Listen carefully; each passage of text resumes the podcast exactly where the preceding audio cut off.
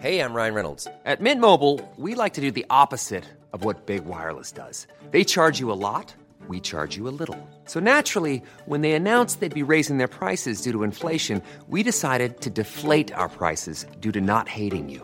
That's right. We're cutting the price of Mint Unlimited from $30 a month to just $15 a month. Give it a try at mintmobile.com slash switch. $45 upfront for three months plus taxes and fees. Promo rate for new customers for limited time. Unlimited more than 40 gigabytes per month. Slows. Full terms at mintmobile.com. Bonjour à tous, ravi de vous accueillir. Bienvenue dans la matinale week-end. Si vous vous réveillez, on est ensemble jusqu'à 10h pour de l'info, de l'analyse, des débats. J'ai le plaisir de partager ce plateau ce matin avec Arthur de Vatrigan. Bonjour. Bonjour. cofondateur du magazine L'Incorrect. Et face à vous, euh, Arnaud Benedetti, Arthur Arnaud Benedetti, Arnaud Benedetti, rédacteur en chef de la revue politique et parlementaire. Merci d'être avec nous ce matin également. Avant de vous dévoiler euh, notre programme, ce dont on va discuter jusqu'à 10h, tout de suite, la météo de votre dimanche, c'est avec Claire Delorme. La météo avec Groupe Verlaine. Solution de centrale photovoltaïque avec option de stockage pour profiter de la lumière, même en cas de coupure. Bonjour à tous. Alors, ce sera un week-end, certes calme, mais encore gris, bien gris sur les trois quarts du pays, avec en prime localement quelques brouillards qui pourraient se montrer. Donc, givrant, prudence évidemment si vous êtes sur la route, mais déjà le soleil est quand même bien présent en Méditerranée, surtout entre Corse et continent, mais toujours avec du vent. 60 km/h. Vous allez voir que dans l'après-midi, eh bien encore très peu de changements. Les nuages auront tendance quand même à être, tenaces en direction du sud-ouest, et puis on a toujours hein, cette dégradation nuageuse qui concerne eh bien le quart nord-ouest de la Bretagne vers les Hauts-de-France toujours euh, de la brume aussi bien présente en direction du Val-de-Saône et de la vallée du Rhône. Pour les températures assez piquantes encore en matinée avec ces gelées généralisées, jusqu'à moins 6 degrés vers le massif central. Bon, des températures quand même positives euh, près de la Méditerranée avec 4 degrés pour la Riviera française. Et donc dans l'après-midi, eh bien, on prend quelques légers degrés par rapport à la veille. Ça se traduit par 6 degrés à Paris, 7 degrés à Strasbourg, 7 degrés également à Bordeaux. La minimale, hein, toujours observée en direction du massif central et jusqu'à 14 degrés pour la Corse. Vous avez regardé la météo avec Groupe Verlaine. Isolation thermique par l'extérieur avec aide de l'État. Groupe Verlaine, le climat de confiance. Et voici les titres de votre journal de 7 heures à la une. Soit vous êtes favorable à la réforme des retraites et vous avez donc tout compris. Soit vous êtes contre la réforme et vous êtes un bobo, gauchiste et paresseux. Voilà comment on pourrait résumer euh, sans caricaturer ou presque ce matin l'interview de Gérald Darmanin en Parisien aujourd'hui en France. Le ministre de l'Intérieur monte au créneau 48 heures avant la deuxième grande journée de mobilisation des syndicats. Risque-t-il de mettre le feu aux poudres? A-t-il aussi oublié qu'une large majorité de Français est opposée à cette réforme? On en débat ce matin sur notre plateau. On ira également sur euh, un marché du nord de la capitale en proie à la délinquance. Vente à la sauvette, vol à la tire, agression. Le marché de la porte de Montmartre commence à faire fuir les clients. Les commerçants, eux, tirent la sonnette d'alarme et réclament une présence policière accrue. Le reportage à suivre. Et enfin, ce chiffre colossal, 27 millions, c'est le nombre de rendez-vous médicaux qui chaque année ne sont pas honorés par les patients. Des rendez-vous abandonnés sans même prévenir les professionnels de santé. Dans un communiqué, ils dénoncent un problème de santé publique alors même que le pays est en situation de désertification médicale. Vous entendrez le témoignage ce matin d'un médecin confronté quotidiennement à ce phénomène. Et on commence tout d'abord avec la réforme des retraites. Le report de l'âge de départ à 64 ans n'est plus négociable. C'est ce que nous dit ce matin dans les médias Elisabeth Borne, la première ministre. À 48 heures d'une nouvelle mobilisation syndicale, le gouvernement monte au créneau et notamment dans le Parisien aujourd'hui en France, où ce n'est pas Gérald Darmanin, le ministre de l'Intérieur qui nous parle, mais Gérald Darmanin, le bulldozer. Une interview vitriol contre ceux qui s'opposent à la réforme, une vision assez manichéenne, seulement deux camps possibles, celui du travail ou celui de la paresse. Les détails avec Alexis Vallée. C'est un Gérald Darmanin tranchant dans les colonnes du Parisien, très critique à l'égard de la NUPS. La NUPS, plus les jours passent, plus les électeurs de gauche voient que c'est une arnaque. La NUPS ne cherche qu'à bordéliser le pays. Pour le ministre de l'Intérieur, la majorité du président de la République défend le travail, les valeurs de l'effort, de mérite et d'émancipation. Face aux contestations, il distingue les syndicats de l'opposition de gauche, les premiers cherchant à défendre les intérêts de la classe ouvrière et des employés, tandis que les autres, selon lui, prônent un gauchisme paresse et bobo. Il y a ceux qui défendent la négation du travail, ceux qui pensent qu'il faut travailler de moins en moins et défendent le droit à la paresse, comme Madame Rousseau. Monsieur Mélenchon et ses amis défendent une idée gauchiste, bobo, celle d'une société sans travail, sans effort. À la veille des premiers débats sur la réforme des retraites en commission, 7000 amendements ont été déposés, dont la moitié par la NUPS. Est-ce que c'est une bonne façon de communiquer de la part du, ministre de l'Intérieur, Gérald Darmanin? Il donne quand même le sentiment qu'on ne peut pas être contre cette réforme sans être euh, un bobo de gauche paresseux, alors même que les sondages le montrent, et encore ce matin dans le JDD, que 68% euh, des Français sont contre cette euh, réforme. On n'a pas 68% de bobos de gauche paresseux, comme il le dit lui-même en France, sinon Emmanuel Macron n'aurait pas été élu. oui, clairement. Mais il faut s'interroger sur cette stratégie du ministre de l'Intérieur alors, qu'il y ait des déclarations de responsables de l'exécutif qui disent qu'à ce stade, alors que le texte n'est pas encore discuté euh, dans l'hémicycle, même s'il a commencé à discuter en commission, euh, que ça soit non négociable, j'allais dire, c'est une stratégie, une figure de style classique de tout gouvernement qui présente une réforme qui est en apparence euh, difficile. Moi, je me souviens, il y a maintenant euh, près de quatre ans, lorsque la taxe carbone, l'augmentation de la taxe carbone de 5 euros commençait à soulever un certain nombre de gilets jaunes dans, en, région et même en, Ile-de-France, euh, j'entends encore un certain nombre de responsables gouvernementaux nous dire que de toute façon c'était non négociable. On a vu ce qu'il en a été ensuite. Donc ça, ça c'est un premier point. Deuxième point, c'est le ton, en effet, et la tonalité générale du discours du ministre de l'Intérieur. Le ministre de l'Intérieur, il est quand même en, en charge de l'ordre public. Il y a une manifestation le 31. Moi, je pense qu'il devrait plutôt avoir des déclarations qui soient des déclarations quelque peu apaisantes au regard quand même de la tension sociale qui existe dans ce pays. Ensuite, si vous voulez, comme vous l'avez justement dit, ramener euh, tous les gens qui sont très hétéroclites, qui sont opposants à cette réforme, comme le montrent les sondages et comme le montrent les mobilisations massives dans la rue, à une bande de bobos totalement décérébrés euh, qui euh, ne comprendraient rien à la réalité du travail et à la réalité de l'économie, c'est évidemment extrêmement réducteur. Et je ne suis pas, sûr, par exemple, que M. Berger, qui est à la tête d'un syndicat réformiste, la CFDT, apprécie les propos aujourd'hui du ministre de l'Intérieur. Alors, il y, a une autre façon d'interpréter les propos du ministre de l'Intérieur, c'est de considérer que finalement, on choisit une, stratégie de tension, on choisit une stratégie de tension, alors à la fois pour déconsidérer le mouvement, pour le ramener à la seule expression de la NUPES, mais je crois que ça serait une erreur d'assimiler l'ensemble des opposants à, euh, à cette réforme, euh, à la NUPES ou, ou, ou au Vert. Mais finalement, quel est l'intérêt du gouvernement? Soit on décide d'aller vers la tension maximale et se dire que de toute façon, on va vers une situation de blocage et on verra ce qu'on fait ensuite institutionnellement. C'est-à-dire, est-ce que finalement, on décide finalement d'avoir une stratégie qui est une stratégie euh, de quasi-provocation vis-à-vis des manifestants, vis-à-vis des gens qui sont contre cette réforme, ont vu et, et ce n'est pas, Olivier Dussopt, c'est Gérald Darmanin. Oui, Gérald Darmanin. Euh, non, mais ça, pose, ça pose quand même un vrai problème sur quelles sont les intentions du gouvernement?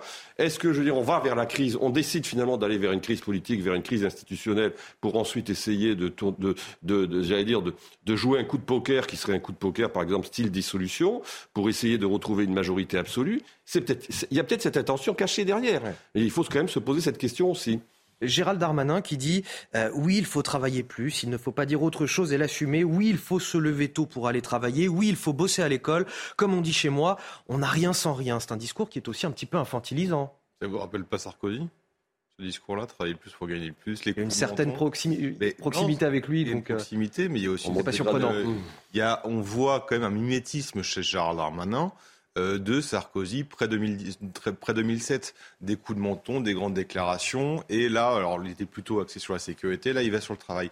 Alors je pense qu'il y a une stratégie, je suis d'accord avec Arnaud, il y a une stratégie qui est, euh, qui je pense, de, cristalliser le débat entre la NUPES contre le gouvernement. Et je pense qu'il y a plus d'avis favorables sur le gouvernement que sur la NUPES qui cristallise beaucoup de tensions et beaucoup d'animosité. Euh, ensuite, sur la valeur travail, le problème, c'est qu'aujourd'hui, j'ai l'impression que la valeur travail a changé, que on a beaucoup vendu que le seul moyen de s'émanciper c'était le travail, le seul moyen de sortir c'était le travail. Or, on voit aujourd'hui beaucoup notamment que dans cette recherche du sens, notamment dans le sens du travail, des gens ont beaucoup de Français ont compris qu'il n'y aurait pas forcément du sens dans le travail et qu'il faudra le chercher ailleurs, que le travail n'est pas forcément la priorité des priorités, euh, que ça peut être l'équilibre familial, ça peut être l'éducation, ça peut être euh, vivre dans un endroit avec moins, moins de tension. Il y, a, quelque chose qui est en train de basculer autour du travail. Donc tout mettre autour de la valeur travail, je pense, est un peu dangereux. Après, sur Gérald Darmanin, quand il dit que la NUPES veut bordéliser le, euh, le pays, c'est pas complètement faux. Quand il veut euh, faire un rapport de, force NUPES contre le gouvernement, c'est pas faux non plus, parce que quand on voit que sur les 7000 et quelques amendements, il y en a plus de 6200 qui sont euh, déposés par la NUPES. Voilà, on, veut, on voit qu'il veut installer un duel NUPES contre le gouvernement et euh, quitte aux autres après de choisir entre les deux.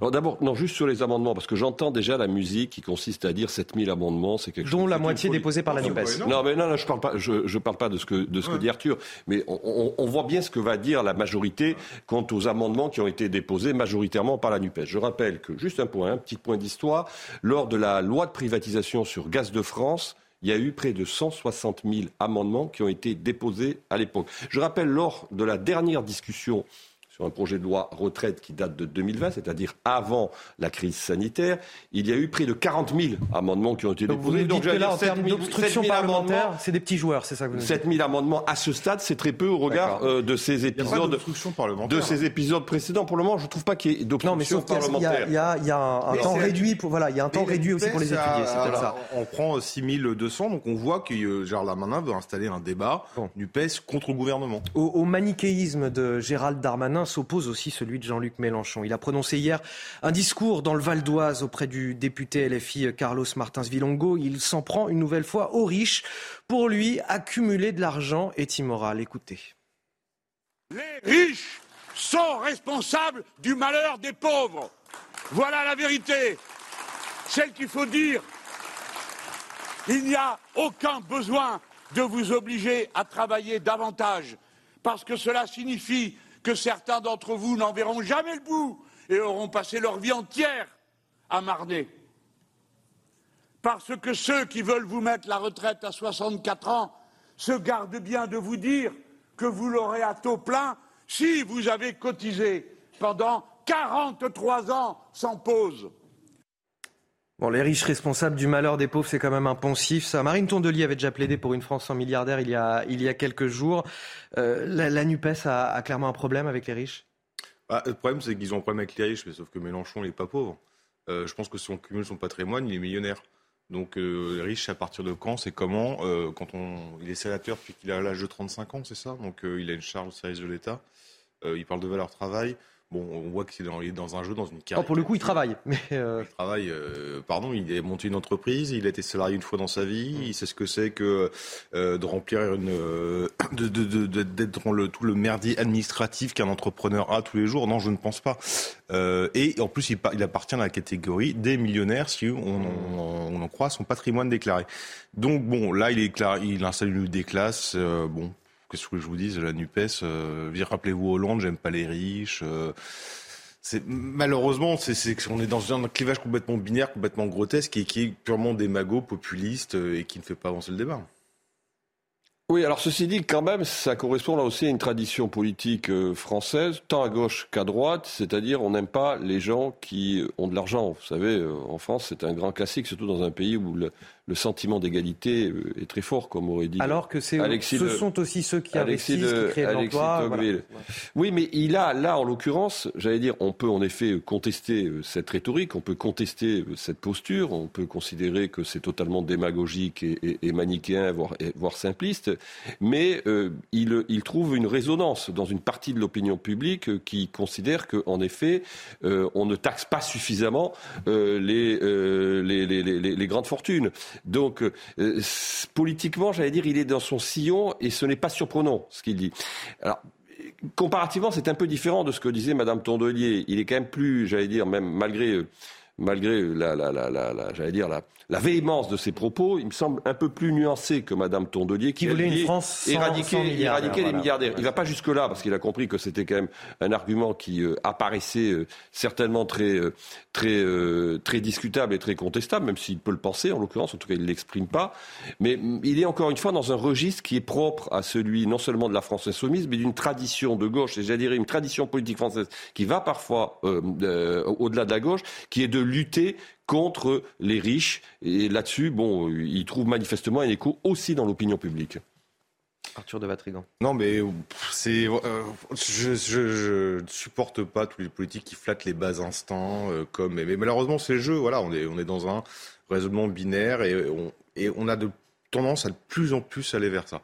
Et si vous regardez tous les sondages, toutes les études d'opinion sur tous les sujets, qu'ils soient économiques, sociétaux, géopolitiques, euh, on a l'impression que la France se gauchise. Il y a le bien, le mal, le gentil, le méchant, et tout le monde doit penser comme ça. Et malheureusement, euh, vu l'état de notre pays, ce n'est pas une, bonne porte de sortie. Allez, notre reportage ce matin, vous emmène sur le marché de la Porte de Montmartre dans le 18e arrondissement de la capitale. C'est au nord de Paris. Là-bas, les commerçants n'en peuvent plus car les agressions et les vols à la tire euh, sont récurrents. Évidemment, cela fait fuir les clients. La police euh, affiche pourtant sa présence régulièrement, mais malheureusement, la délinquance s'empare peu à peu du terrain. Regardez ce reportage, il est signé euh, Jeanne Cancard et Fabrice Elsner. Ne tourne pas autour, c'est tout ce que je t'ai dit. a pas de mon frère. Arrête de me tourner autour, c'est tout. Sur le marché de la porte de Montmartre, cette altercation avec un homme qui semble être un pickpocket est presque devenue une scène banale pour ce riverain. Bah, j'ai senti euh, sa main euh, près de moi, presque dans ma poche. Euh. Ça arrive souvent? Très très souvent. Ils vont essayer de piquer dans les poches. Ce qu'ils peuvent, le téléphone, le portefeuille. Dans ce marché à bas prix, implanté au nord de la capitale depuis des années, les ventes à la sauvette et les vols à la tire sont devenus monnaie courante. Moi, je me suis fait voler mon porte-monnaie déjà quatre fois ici.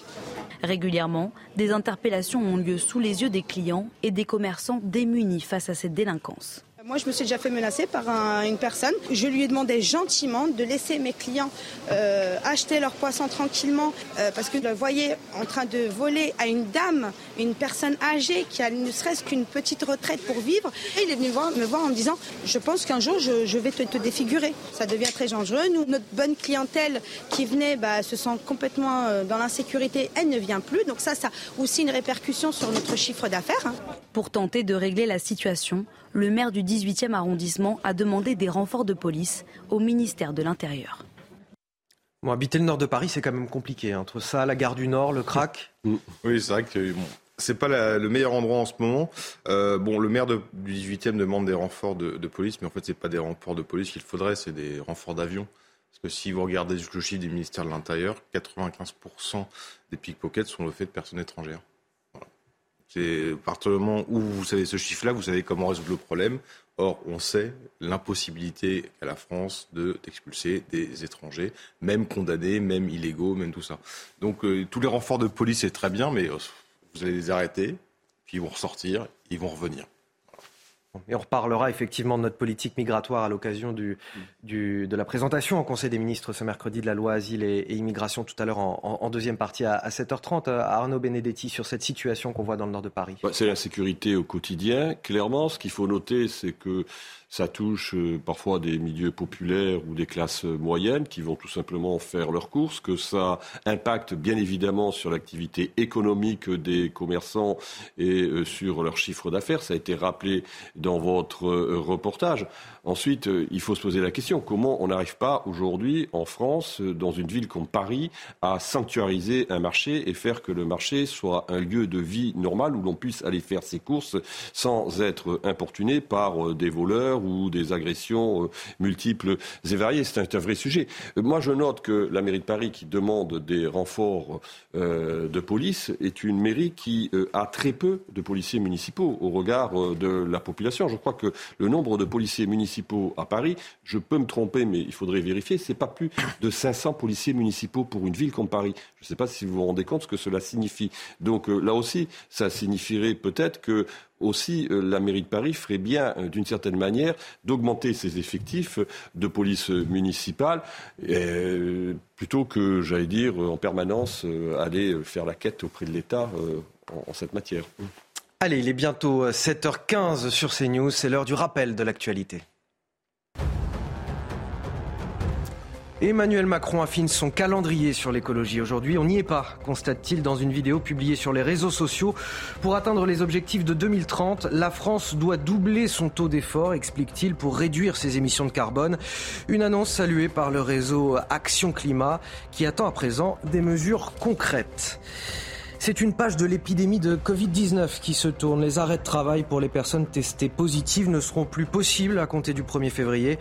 Prévu au plus tard à la fin de l'année, le gouvernement a donc décidé d'avancer l'échéance. La situation sanitaire, elle est en nette amélioration avec 16 000 malades hospitalisés en janvier contre 25 000 fin décembre.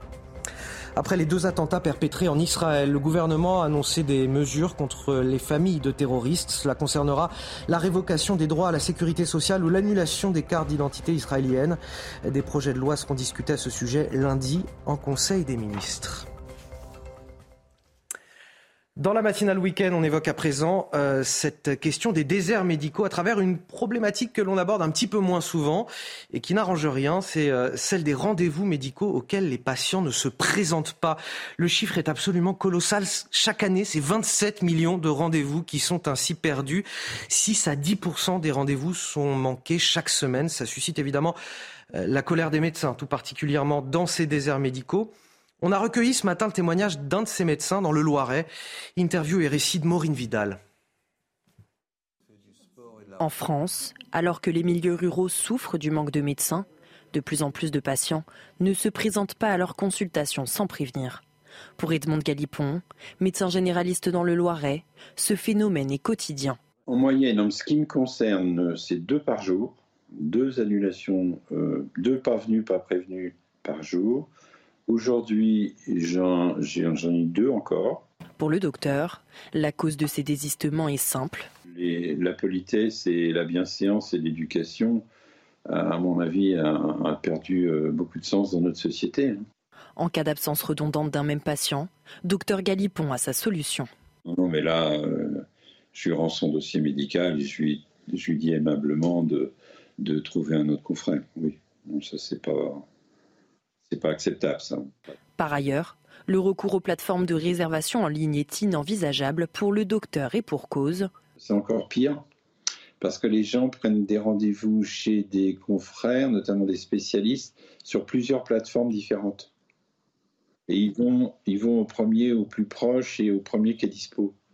Chez nos voisins belges, les patients indélicats doivent payer une amende. Mais oui, parce qu'à un moment, il faut savoir aussi balayer devant sa porte. C'est-à-dire qu'on se plaint de ne pas avoir de rendez-vous avec euh, des médecins généralistes, des médecins spécialistes. Il y a aussi énormément de rendez-vous qui sont perdus. On l'a vu avec ce médecin. C'est deux rendez-vous par jour qui ne sont pas honorés et pour euh, lesquels les clients ne, le préviennent même pas. Et ça a de quoi mettre en rage aussi. Oui, clairement, bah, les, propos de ce, médecin sont tout à fait euh, révélateurs. Bon, d'abord, il y a en effet, je pense, un problème de comportement collectif hein, qui, inévitablement, pose, euh, pose question, c'est-à-dire des gens qui prennent des rendez-vous, qui ne préviennent pas en plus quand ils, euh, quand ils annulent, ce qui est doublement, euh, doublement difficile à, supporter pour les, pour les médecins. Oui, c'est la montée de l'individualisme, c'est la montée de l'incorrection, c'est la montée d'une forme de décivilisation aussi que l'on voit, j'allais dire, au quotidien dans notre, dans notre, dans notre existence, malheureusement.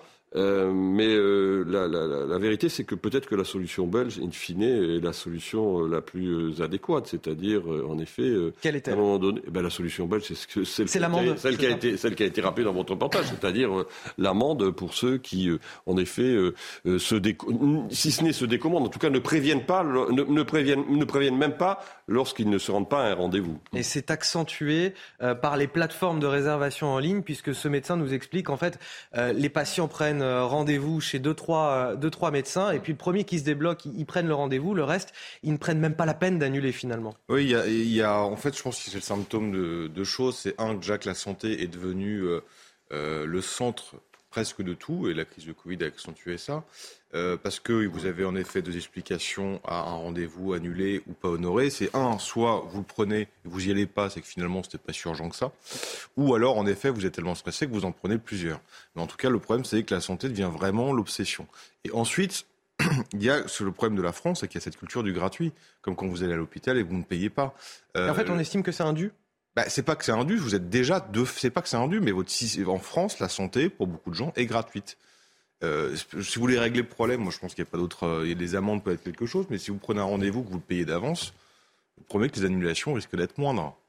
vous n'avez pas payé trois fois trois, trois choses. Donc voilà, il y a, il y a ces deux symptômes-là, c'est la santé priorité de tout et en même temps la culture du gratuit qui n'aide pas non plus. Et c'est vrai que quand on parle de déserts médicaux, qui est, qui est pour le coup qui est le vrai, on nous sortira un dossier le mois prochain là-dessus, c'est effrayant quoi. Et quand mm. on dit il y a 28 millions, 26 millions de, de, de rendez-vous pas honorés, on se dit qu'il y a un truc qui ne fonctionne pas.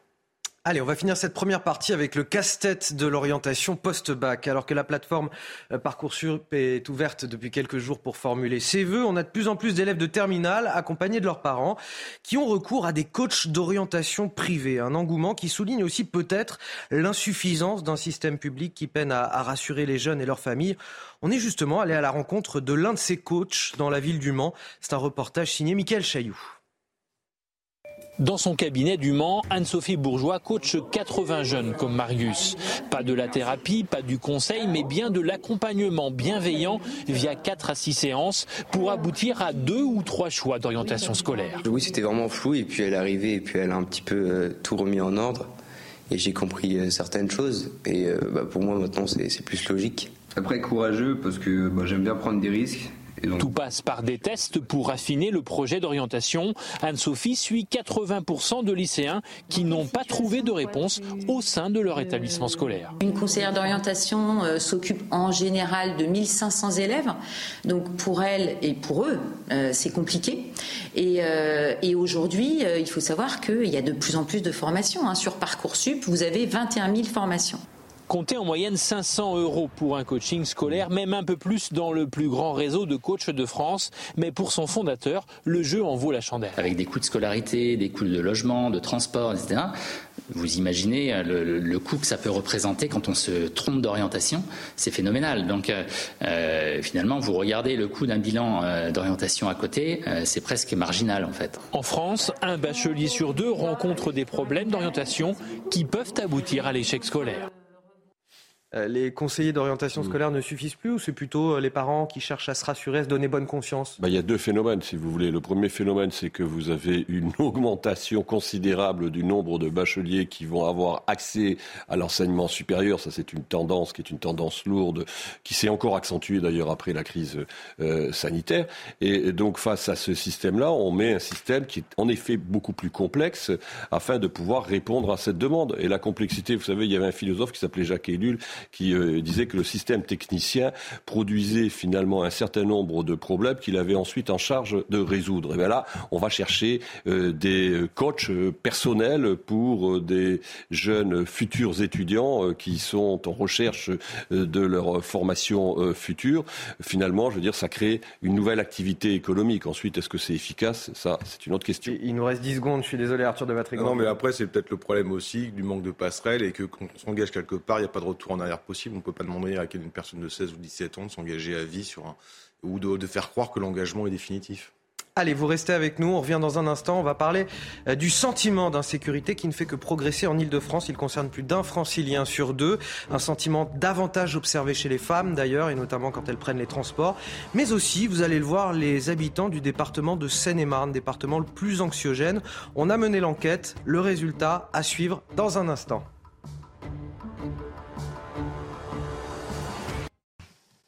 De retour dans la matinale week-end, on est ravi de vous accueillir avec euh, Arnaud Benedetti et Arthur de Vatrigan pour euh, décrypter l'actualité jusqu'à 10h ce matin, à la une de votre journal de 7h30. Le sentiment d'insécurité qui ne fait que progresser en Ile-de-France. Il concerne plus d'un francilien sur deux, un sentiment davantage observé chez les femmes et notamment dans les transports en commun, mais aussi, et c'est plus surprenant, les habitants du département de Seine-et-Marne. On a donc mené notre enquête dans cette région capitale qui semble toujours plus inhospitalière et qui pourtant, on le rappelle, doit accueillir les JO 2024. Le reportage dans un instant.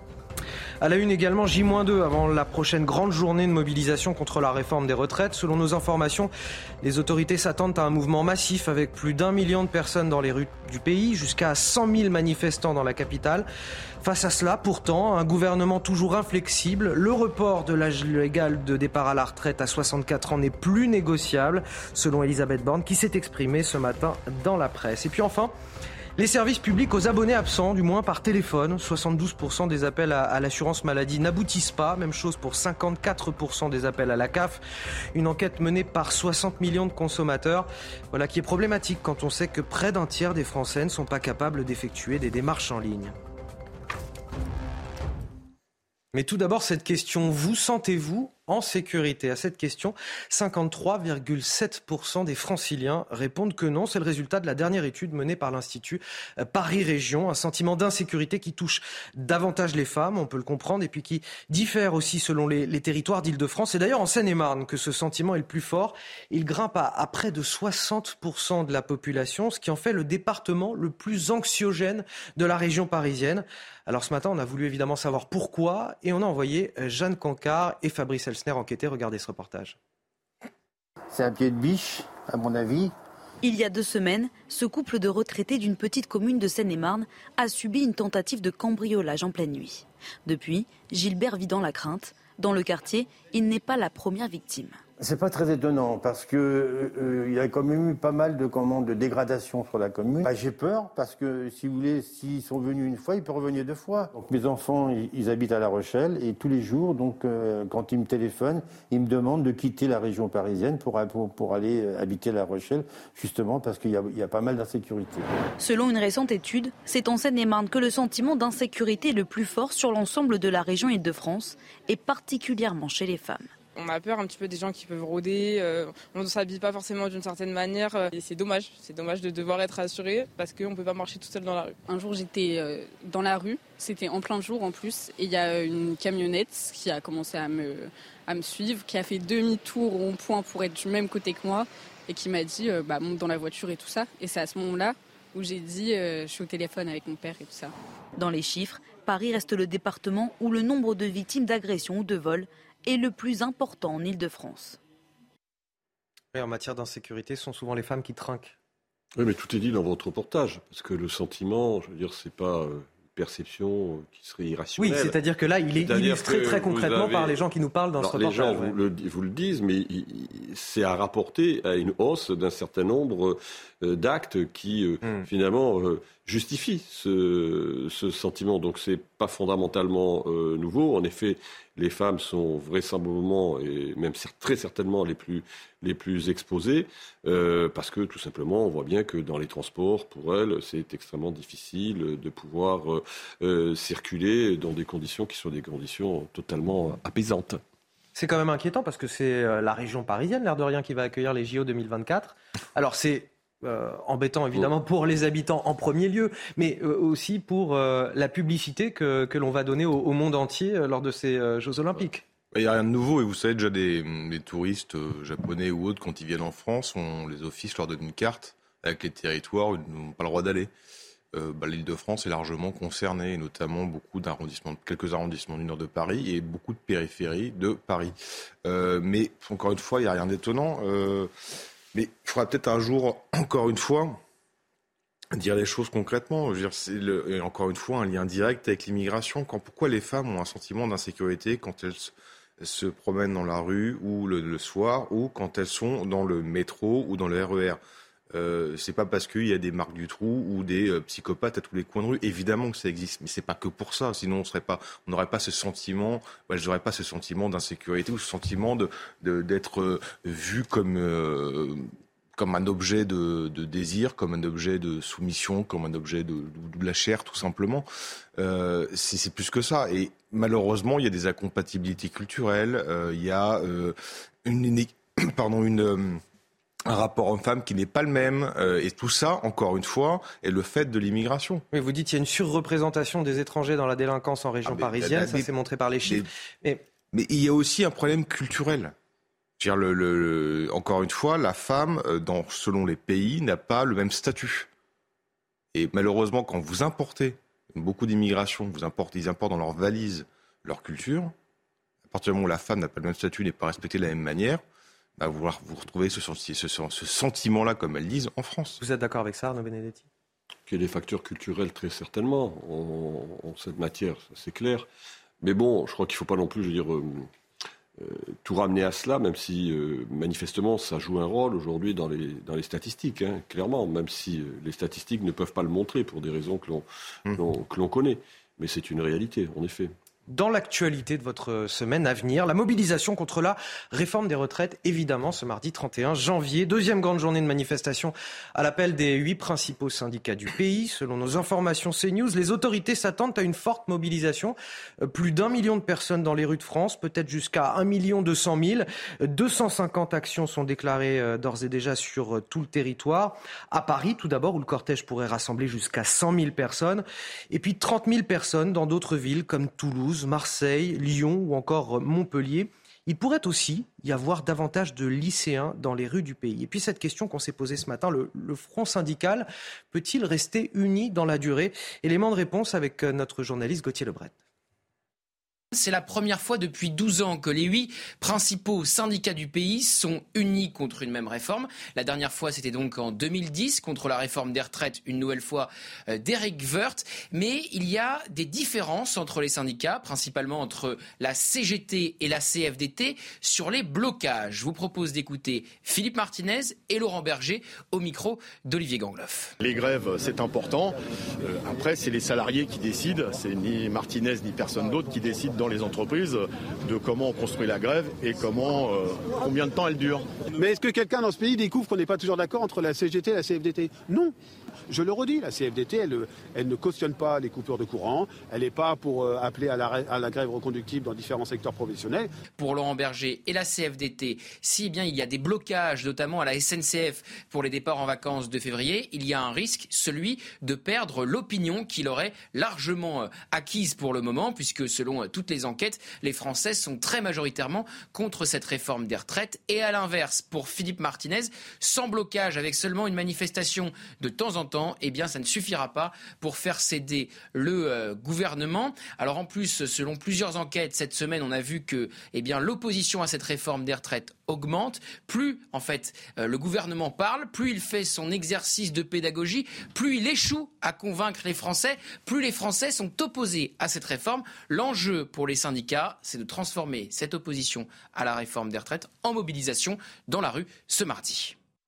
Mais les syndicats sont quand même un petit peu opposés sur la méthode. C'est-à-dire que euh, est-ce que les blocages, en tout cas pour la CGT, ne sont pas davantage susceptibles de faire bouger le gouvernement que les grosses journées de mobilisation euh, comme il y aura probablement ce mardi? Déjà, l'enjeu de mardi est important parce que qu'est-ce que c'est que l'enjeu de mardi? C'est de pouvoir amplifier la mobilisation par rapport à la mobilisation du 19. Il est évident que si euh, mardi vous avez 2 millions de personnes dans la rue, voire plus de 2 millions de personnes dans la rue, ça sera un coup de semonce très sérieux pour le gouvernement. Et, vous surtout, y croyez, vous, à une mobilisation aussi, au moins aussi importante que la dernière fois En tout cas, ils se sont donnés, si vous voulez, ils se sont donnés, ils se sont, ils se sont donné les moyens de la réussir, en l'occurrence. Si vous voulez faire le choix plutôt du 31 plutôt que du 26 comme le souhaitait la CGT, en l'occurrence, c'est euh, se donner le choix de gagner du temps pour pouvoir mobiliser massivement. Donc de ce point de vue-là, c'était tactiquement plutôt assez, c'est plutôt assez bien joué du côté des, syndicats. C'est en tout cas la ligne de la CFDT qui l'a emporté en la matière.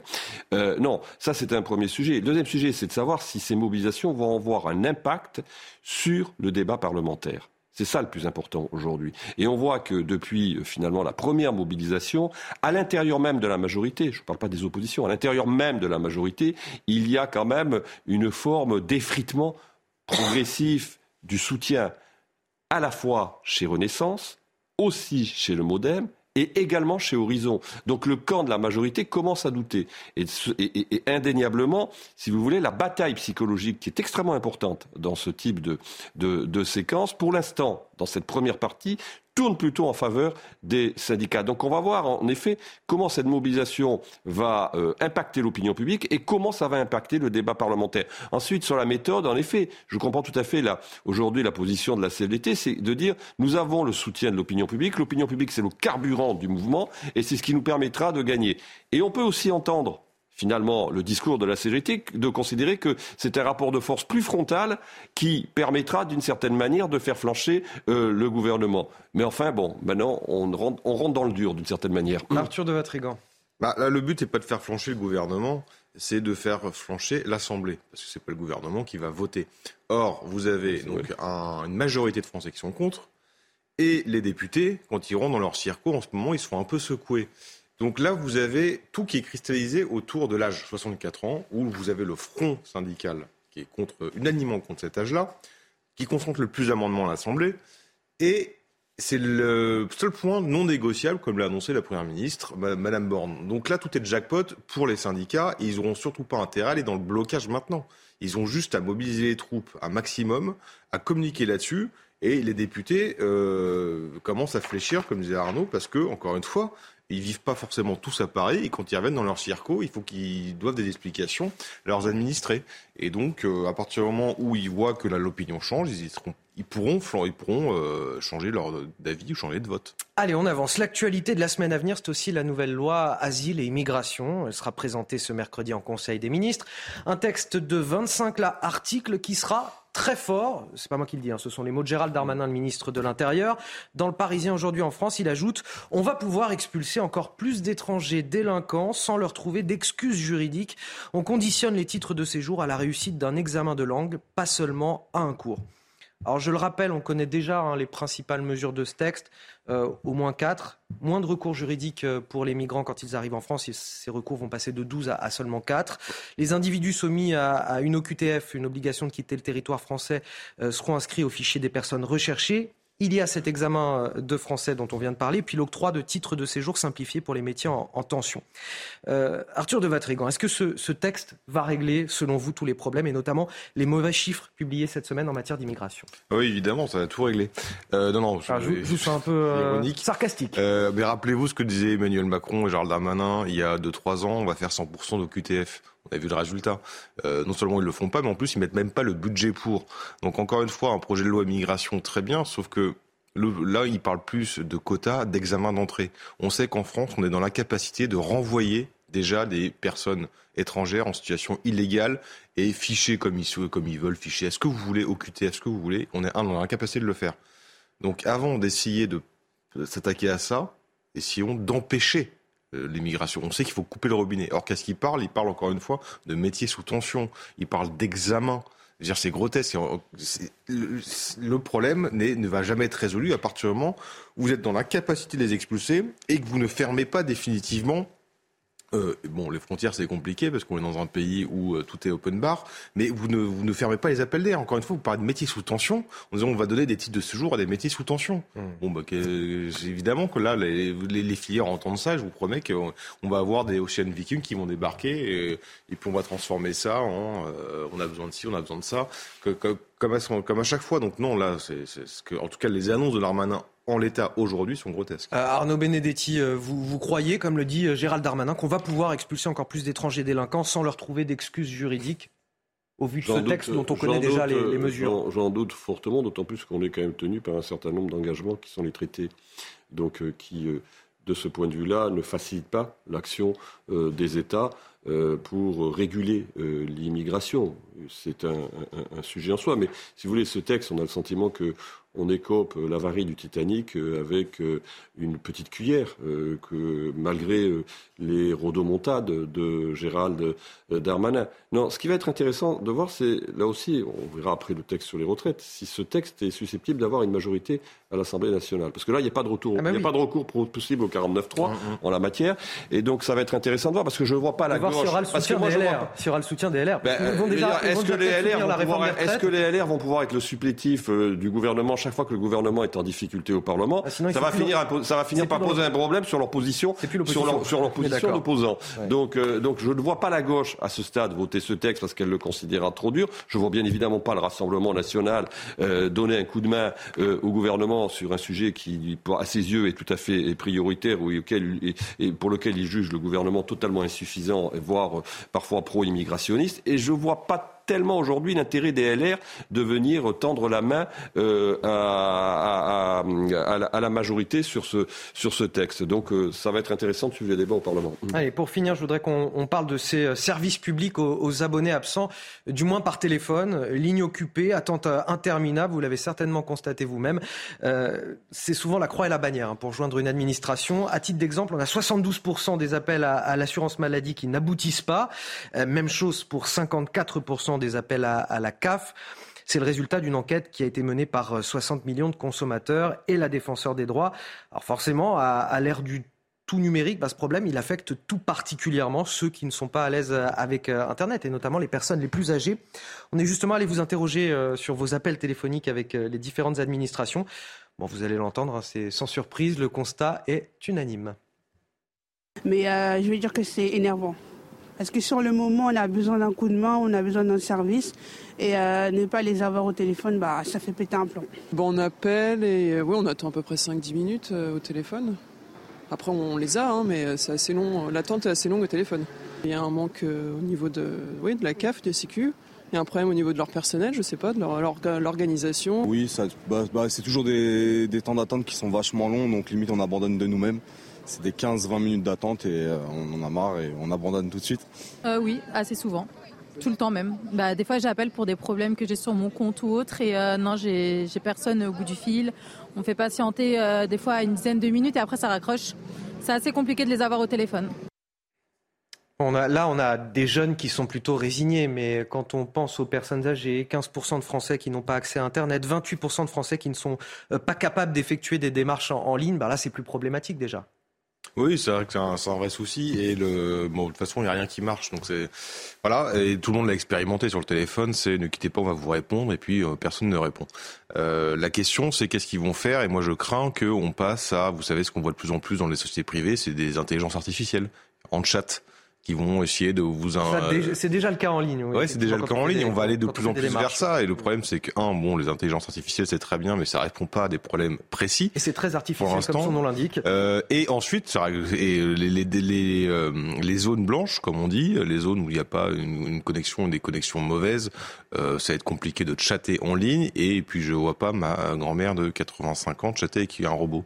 Donc, euh, et pour l'instant, euh, malheureusement, il n'y a pas rien de résolu et c'est de pire en pire. Est-ce qu'il faut créer des, guichets de proximité? C'est ce que réclament d'ailleurs 60 millions de consommateurs. vraisemblablement, peut-être, parce que en effet, si vous voulez, le problème, c'est qu'on pense que du fait de la sophistication des moyens techniques, la technique va permettre de résoudre tous nos problèmes. La réalité, c'est que c'est pas vrai. La réalité, c'est qu'à un moment donné, si vous n'avez pas, sur un certain nombre de cas très particuliers, euh, l'intervention de l'humain, ben, vous n'arrivez pas à résoudre les difficultés. Donc ça, je crois qu'il faut remettre un peu d'intelligence humaine dans des processus qui sont des processus complexes et où on doit quand même rendre service. C'est ça le, le le, le, le, plan, le, plan, le, point le plus important euh, aux euh, administrés. Si vous n'arrivez pas à joindre une administration, si vous n'avez pas les moyens de la joindre, si euh, vous n'êtes pas, si vous êtes dans une en effet dans une zone blanche qui ne vous permet pas d'accéder aux services, si vous ne savez pas, compte tenu de votre âge, vous servir d'un ordinateur, eh ben ça pose ça pose problème. Et il y a rupture d'égalité devant la loi. Il faut le mmh. préciser également.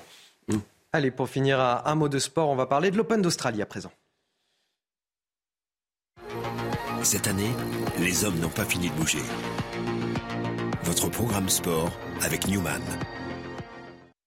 D'une finale à l'autre, de Paris à Melbourne, un an et demi que Stefanos Tsitsipas et Novak Djokovic s'évitent en grand chelem.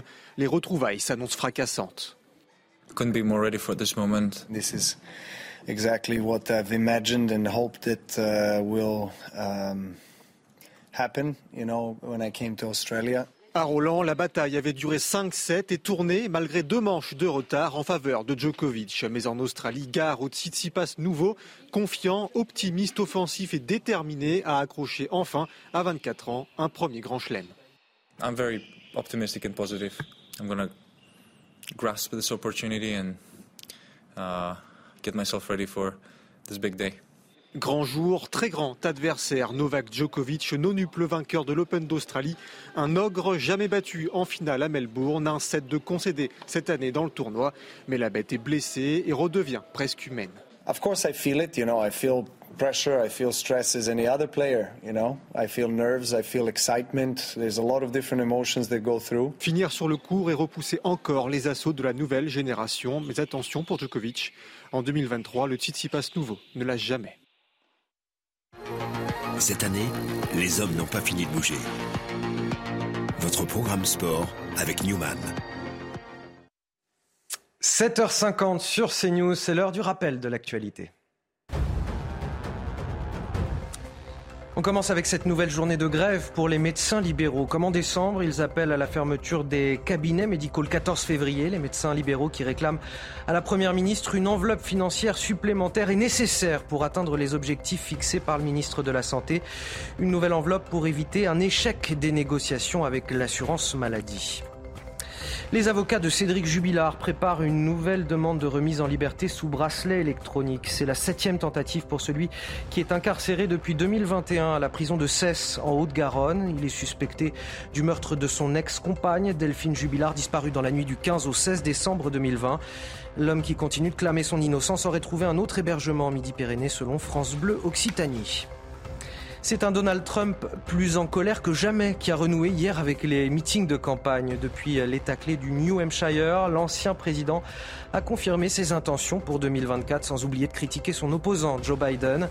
Devant des centaines de personnes à, Salem, il a expliqué que nous avons, que les Américains ont besoin d'un dirigeant qui soit prêt à s'attaquer aux forces qui ravagent le pays.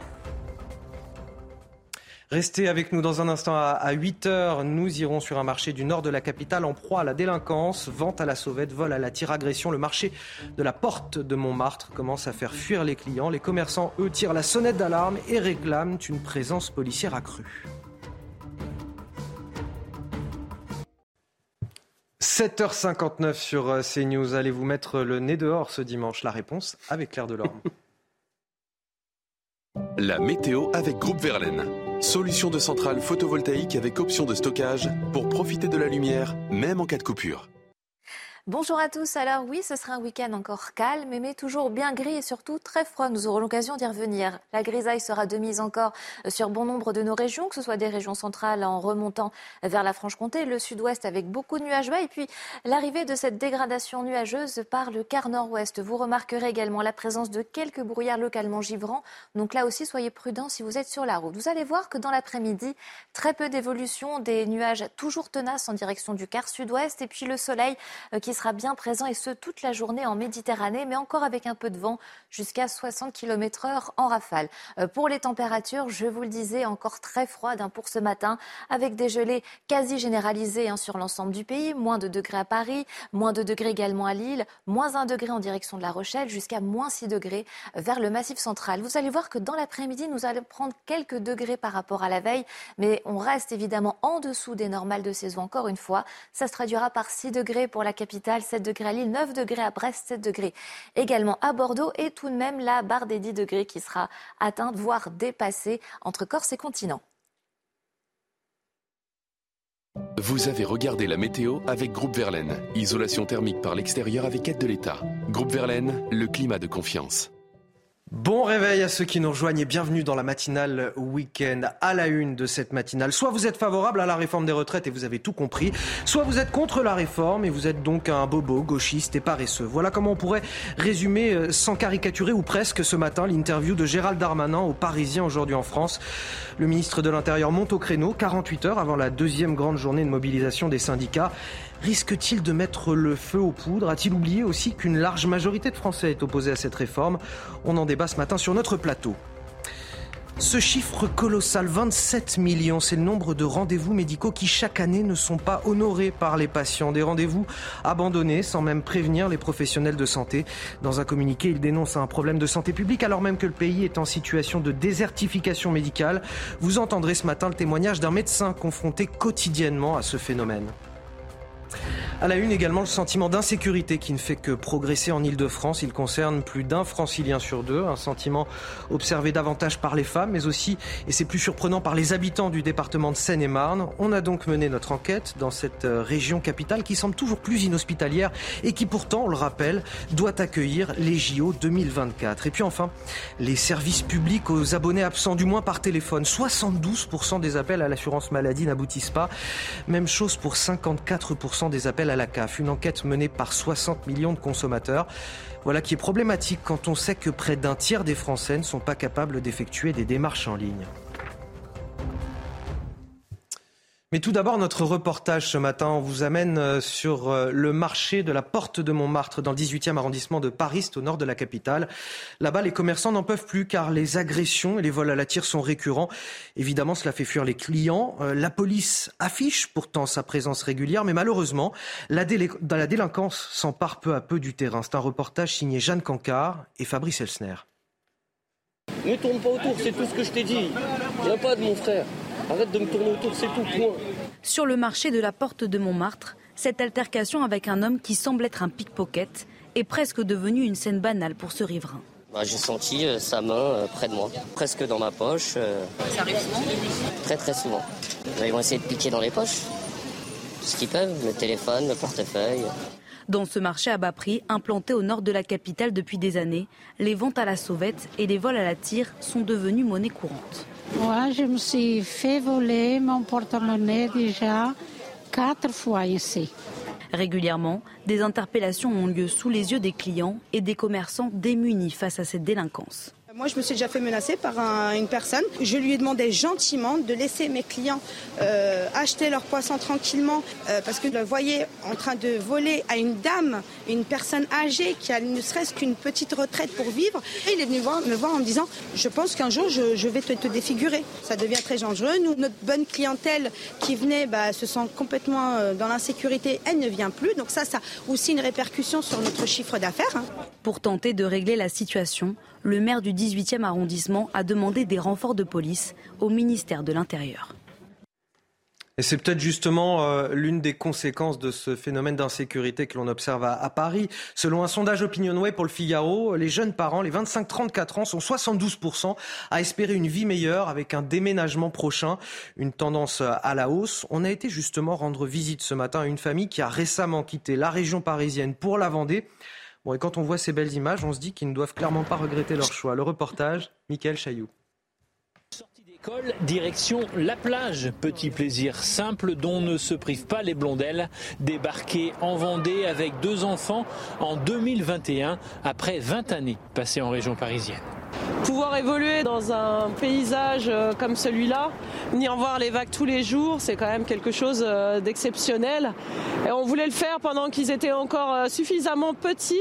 Quelques kilomètres plus au nord, Saint-Gilles-Croix-de-Vie, joli petit port de pêche avec école du primaire au lycée. Entre 150 et 200 nouvelles familles avec enfants arrivent chaque année depuis trois ans.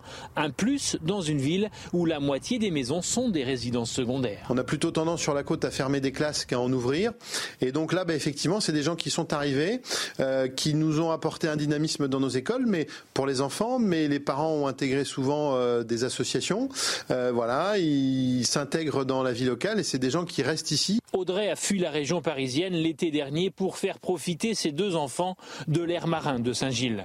Le couple a conservé son job parisien à quasi 100% en télétravail. Ça a été le critère primordial, c'est-à-dire qu'il fallait qu'on puisse télétravailler, donc sans la fibre, c'était pas possible.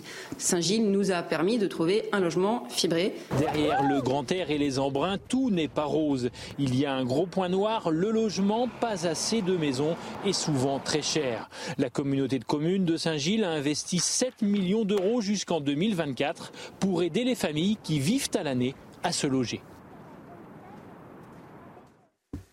Allez, vous restez avec nous. Dans un instant, à, à 8h10, ce sera l'heure de, de Face à Bigot. Guillaume Bigot, qui est déjà à mes côtés euh, dans les starting blocks pour commenter avec moi euh, l'actualité. On parlera bien évidemment de la réforme des retraites et de cette euh, interview au vitriol de Gérald Darmanin ce matin dans, dans le Parisien aujourd'hui en France.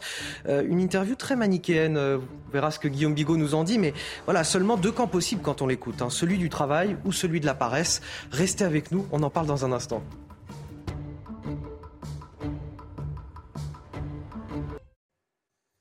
Bon réveil à tous. Si vous nous rejoignez sur CNews et sur Europe 1, il est 8h10. C'est l'heure de Face à Bigot. 45 minutes d'analyse de l'info avec Guillaume Bigot, politologue. Guillaume qui est à mes côtés. Bonjour, cher Guillaume. Bonjour cher Anthony, bonjour à nos auditeurs et à nos téléspectateurs. Alors évidemment, évidemment, on va commencer avec la réforme des, retraites. Le report de l'âge de départ à 64 ans n'est plus négociable. C'est ce que nous dit ce matin Elisabeth Borne dans les médias, à 48 heures d'une nouvelle mobilisation syndicale. Le gouvernement monte au créneau et aussi euh, dans le Parisien aujourd'hui en France, où ce n'est pas Gérald Darmanin, le ministre de l'Intérieur, qui nous parle, c'est Gérald Darmanin, le bulldozer. Une interview au vitriol contre ceux qui s'opposent à la réforme. Une vision très manichéenne. hein. Seulement deux camps possibles quand on l'écoute, celui du travail ou celui de la Tous les détails avec Alexis Vallée et vous nous donnerez euh, juste après votre avis, Guillaume Bigot. C'est un Gérald Darmanin tranchant dans les colonnes du Parisien, très critique à l'égard de la NUPS. La NUPS, plus les jours passent, plus les électeurs de gauche voient que c'est une arnaque. La NUPS ne cherche qu'à bordéliser le pays. Pour le ministre de l'Intérieur, la majorité du président de la République défend le travail, les valeurs de l'effort, de mérite et d'émancipation. Face aux contestations, il distingue les syndicats de l'opposition de gauche. Les premiers cherchant à défendre les intérêts de la classe ouvrière et des employés, tandis que les autres, selon lui, prônent un gauchisme paresse et bobo. Il y a ceux qui défendent la négation du travail, ceux qui pensent qu'il faut travailler de moins en moins et défendent le droit à la paresse, comme Madame Rousseau. Monsieur Mélenchon et ses amis défendent une idée gauchiste, bobo, celle d'une société sans travail, sans effort. À la veille des premiers débats sur la réforme des retraites en commission, 7000 amendements ont été déposés, dont la moitié par la NUPS. Alors Guillaume Bigot, est-ce que c'est une bonne façon de communiquer? Parce qu'il donne quand même le sentiment qu'on ne peut pas être euh, contre cette réforme sans être un, bobo de, gauche, paresseux, euh, ce qui déjà est faux, puisque selon un sondage paru aujourd'hui dans le journal du dimanche, on a 68% de Français qui restent toujours opposés à cette réforme euh, des retraites. Or, on imagine bien que 68% des Français ne sont pas des bobos de gauche paresseux, mhm. sinon Emmanuel Macron ne serait pas élu président aujourd'hui. Certes, bon, il y a, plusieurs lectures possibles de, cette, euh, de ce changement de ton. Euh, D'abord, euh, c'est pas Capri, c'est fini, c'est la pédagogie, c'est fini. Là, on a vraiment l'impression que euh, on, va être, on va être très raide, très dur, et en même temps, bon, cash et simple. Et en effet, là, le président, de la, enfin, j'allais dire le président de la République, Manon Fourché, mais le ministre de l'Intérieur se veut un peu comme l'employé du mois, l'employé modèle, c'est-à-dire qu'il emboîte les, les pas du président de la République, qui, dont on sent bien que dans cette affaire, il veut euh, être droit comme un i, droit dans ses bottes, comme disait Alain Juppé, et qu'il veut en même, temps parler simplement, cash, dire la vérité aux gens. Autrement dit, ça vise un peu tous ceux qui essayent d'édulcorer, tous ceux qui essayent de passer un peu de pommade, faire de la pédagogie. Le terme de pédagogie, d'ailleurs, assez insensé. Pédagogie, c'est pas idéal grec, c'est vraiment, c'est vraiment parler à des enfants. Euh, on ne peut pas faire de la pédagogie quand on fait de la politique. Hein. Ce n'est pas possible. Et là, ils rompt avec ça, effectivement. Mais alors, est-ce qu'il tombe pas dans ce qu'il dénonce Est-ce que c'est pas le même homme qui nous dit qu'il faut être méchant avec les méchants? Dans la même interview, on n'a rien sans rien. Donc lui, il ne fait pas de pédagogie au sens où il n'essaye pas de vulgariser une réforme. Non, il parle non pas comme à des enfants, mais vraiment comme à des neuneux aux Français. C'est un peu plus gênant. Je, je me permets de vous citer euh, l'un de ses propos euh, qui n'est pas évoqué dans le sujet, mais il dit pour mettre notre système des retraites à l'équilibre, oui, il faut travailler plus, il ne faut pas dire autre chose et l'assumer, oui, il faut se lever tôt pour aller travailler, oui, il faut bosser à l'école. Comme on dit chez moi, on n'a rien sans rien. Ça, on a rien il y a un ton très infantilisant. Ah bah c'est oui, oui, on est... Comme si ceux qui s'opposaient à la réforme des retraites étaient des gens qui ne voulaient pas travailler, pas se lever tôt. C'est ça, on peut considérer que Mme Borne, elle parle comme à des lycéens, lui parle comme à des collégiens, voire à des maternelles. Bon, bah, c'est comme ça. Mais il y a une autre façon qu'a Gérald Darmanin, bien à lui, de tomber dans ce qu'il dénonce, c'est ces histoires de bordel. Alors le bordel, ça vise qui? Ça vise la NUPES, ça vise la gauche, essentiellement, et on comprend bien là l'idée, c'est-à-dire de diviser ses adversaires, euh, les adversaires de la réforme, et de commencer par isoler, euh, pour mieux détruire, la NUPES. Et il dit, la NUPES, son truc, c'est la bordélisation. Alors là, sans faire du Flaubert, vous savez, euh, Madame Bovary, c'est moi, on ne peut pas ne pas se dire, mais s'il y a quelqu'un qui incarne le bordel et qui a bordélisé, pour reprendre cette euh, malheureuse expression, euh, la France, c'est tout de même le ministre d'Intérieur. Euh, le bordel au Stade de France, le bordel IQSM, le bordel Océan Viking, le bordel avec les soignants, le, enfin le gouvernement en général, le bordel du nucléaire. Si vous voulez, l'idée même en faisant ça, il sort, me semble-t-il, de son portefeuille, qui est quand même le ministère de l'Intérieur, c'est-à-dire garant de l'ordre public. D'abord, de quoi se mêle-t-il? Là, on voit bien qu'il se positionne comme le futur euh, oui, candidat en J'allais vous poser la question. C'est stratégique d'ailleurs pour le gouvernement d'envoyer Gérald Darmanin, ministre de l'Intérieur, pour parler de la réforme des retraites, parce que ça fait quand même une très grosse partie de son interview, euh, pour parler de cette réforme des retraites plutôt qu'un Olivier Dussopt, par exemple. Alors là aussi, encore une fois, il y a deux lectures. Hein. On, ne fait que des hypothèses à ce stade, parce qu'on n'a pas eu les, interlocuteurs euh, euh, en, face et en ligne, si tant est qu'ils disent la vérité, soit il est en service commandé, parce qu'il y a une stratégie de la tension, il y a une stratégie de on va justement mettre le feu, on va justement créer les conditions du bordel. C'est-à-dire, il y a un incendie, on va jeter comme ça du white spirit sur l'incendie pour essayer qu'il se propage, et ensuite le président de la République, comme à d'autres époques, va euh, apparaître comme le pompier qui rétablit l'ordre et tout le monde va applaudir. C'est assez machiavélique, c'est possible. Soit, bah, M. Darmanin, euh, il a fait une échappée belle. Enfin, il est parti tout seul, quoi. Voilà. Il a quitté le peloton gouvernemental et la collégialité gouvernementale.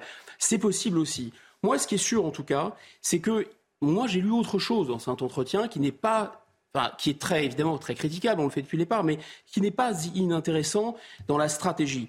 On a dit il attaque la NUPES, c'est vrai, il dit la NUPES est une arnaque. À quoi fait-il allusion? Eh bien au fait qu'il là, il prend position pour la gauche de Fabien Roussel, la gauche du travail, la gauche euh, de la classe ouvrière, de la valeur travail, contre la gauche Rousseau, qui est aussi euh, la gauche euh, finalement Mélenchon, qui est une gauche qui n'est plus sociologiquement avec une base électorale des employés, des ouvriers. Non, cette gauche électorale, cette gauche électoraliste de ELV et de Mélenchon, c'est la même. Qu'est-ce qu'elle a comme soubassement? Elle a l'immigration principalement. Donc euh, c'est un vote communautaire en fait qui ne dit pas son nom. Et elle a effectivement les bobos de centre-ville et elle célèbre le droit à la paresse. Et donc là, il lui dit, mais en fait, il fait un clin d'œil à euh, Fabien Roussel.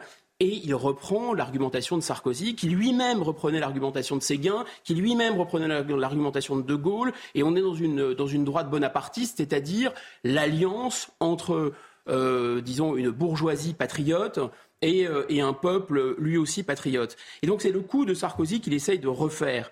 Le problème, et d'ailleurs il tacle aussi LR, hein, il lui dit, euh, il dit à LR, écoutez, euh, vous avez quand même voulu cette réforme, si vous ne la suivez pas maintenant, c'est que vous avez menti. Et donc après, et donc en fait on sent bien que sa cible principale, c'est Marine Le Pen. Et effectivement, ça sent la fébrilité parce que Marine Le Pen, elle est en train de prendre cette place, qui est une place centrale en France. Nous sommes dans un vieux pays bonapartiste, c'est-à-dire on a un chef de l'État, on a une figure d'autorité centrale qui prend appui sur la base contre les notables. C'est ça l'histoire de France finalement dans sa structure. Et là, c'est Louis XIV, c'est euh, Bonaparte, c'est euh, Général de Gaulle, c'est Clémenceau, et, c'est Marine Le Pen qui est en train de prendre cette position-là. Et donc il lui dit d'un côté, vous êtes trop molle sur l'immigration, et maintenant il lui dit, vous êtes trop bourgeoise. Finalement, l'électorat de gauche, moi dans mon Nord-Pas-de-Calais, c'est moi qui l'ai.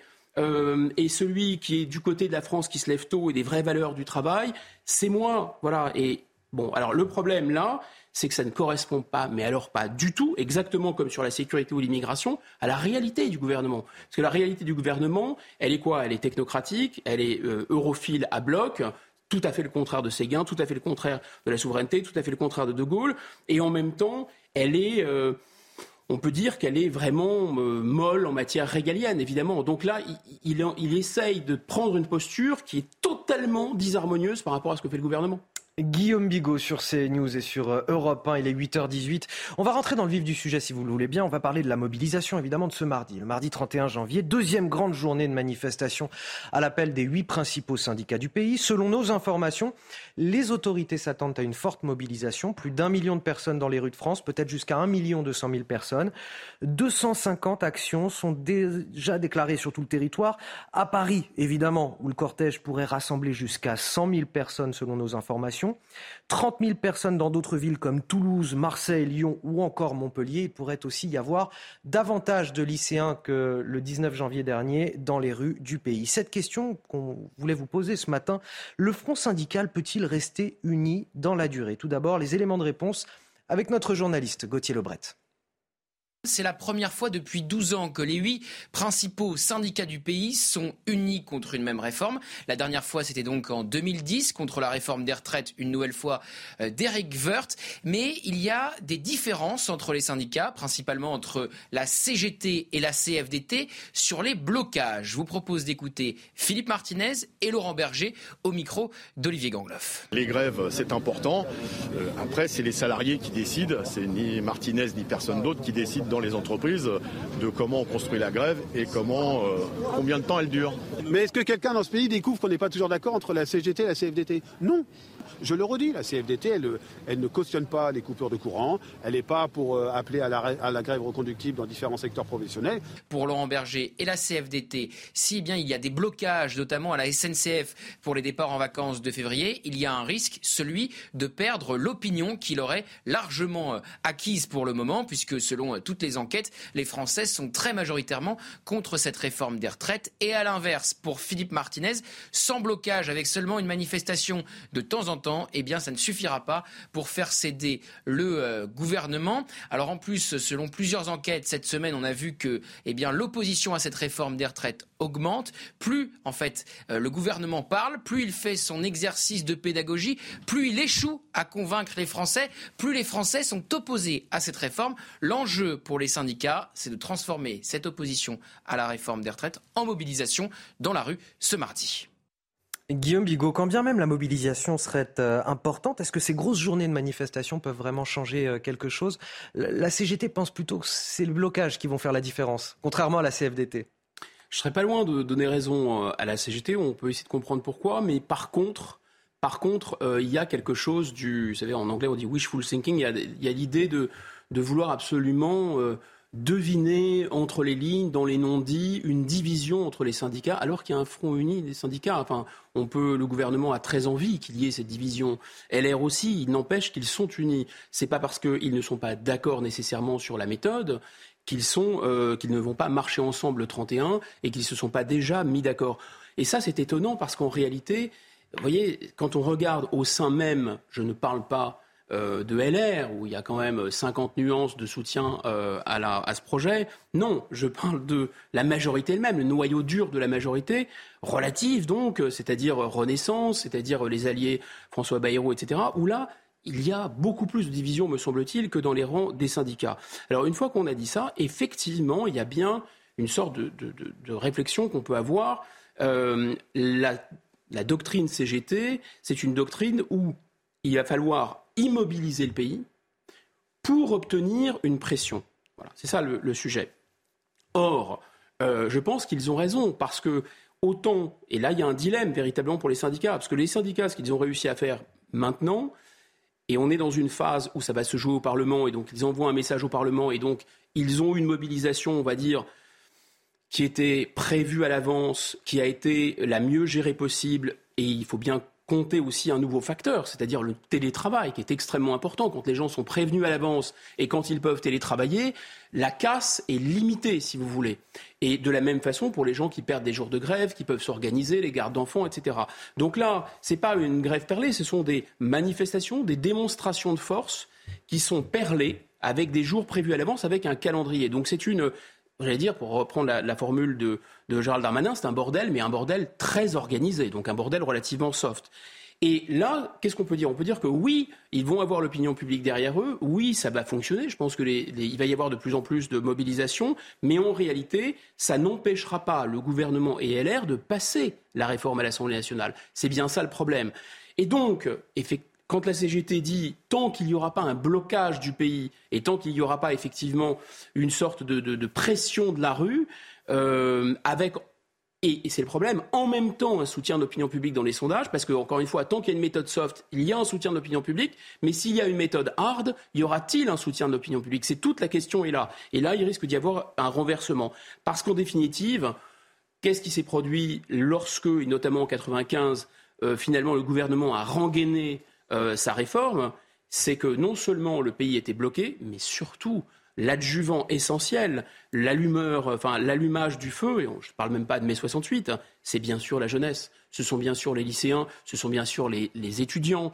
Et donc là, c'est la fameuse théorie de la pâte dentifrice. Une fois qu'ils sont sortis, disait je crois Jacques Chirac, euh, du tube dentifrice, c'est impossible de les faire rentrer à l'intérieur aussi simplement. Donc là, si vous voulez, il y a une espèce d'émulsion qui est propre à la jeunesse et à sa, dire à sa, à sa vigueur, mais aussi à son, à son calendrier, à son agenda. Voilà. Bon, moi, il me semble que le vrai, le véritable risque, en fait, ce n'est pas, et ça ne sera pas non plus la solution d'avoir les syndicats pour soi, ou ça ne sera pas la solution de dissoudre, on l'a dit et redit, parce que précisément, le danger de ce problème, c'est que ça risque d'être la cristallisation. Ce n'est pas seulement la goutte d'eau qui fait déborder le vase, cette réforme des retraites, c'est la cristallisation de 30 ou 40 ans de politique technocratique en faveur de l'Europe, où on a le pire de tout, si vous voulez. Mmh. On a de la dette et en même temps, euh, on n'a même pas euh, d'égalité sociale, quoi. Alors, au manichéisme de Gérald Darmanin euh, dans ses propos tout à l'heure, s'oppose aussi celui de Jean-Luc Mélenchon. Il a prononcé hier un, discours dans le Val d'Oise auprès du député LFI Carlos Martins Vilongo et il s'en prend une nouvelle fois aux riches. Pour lui,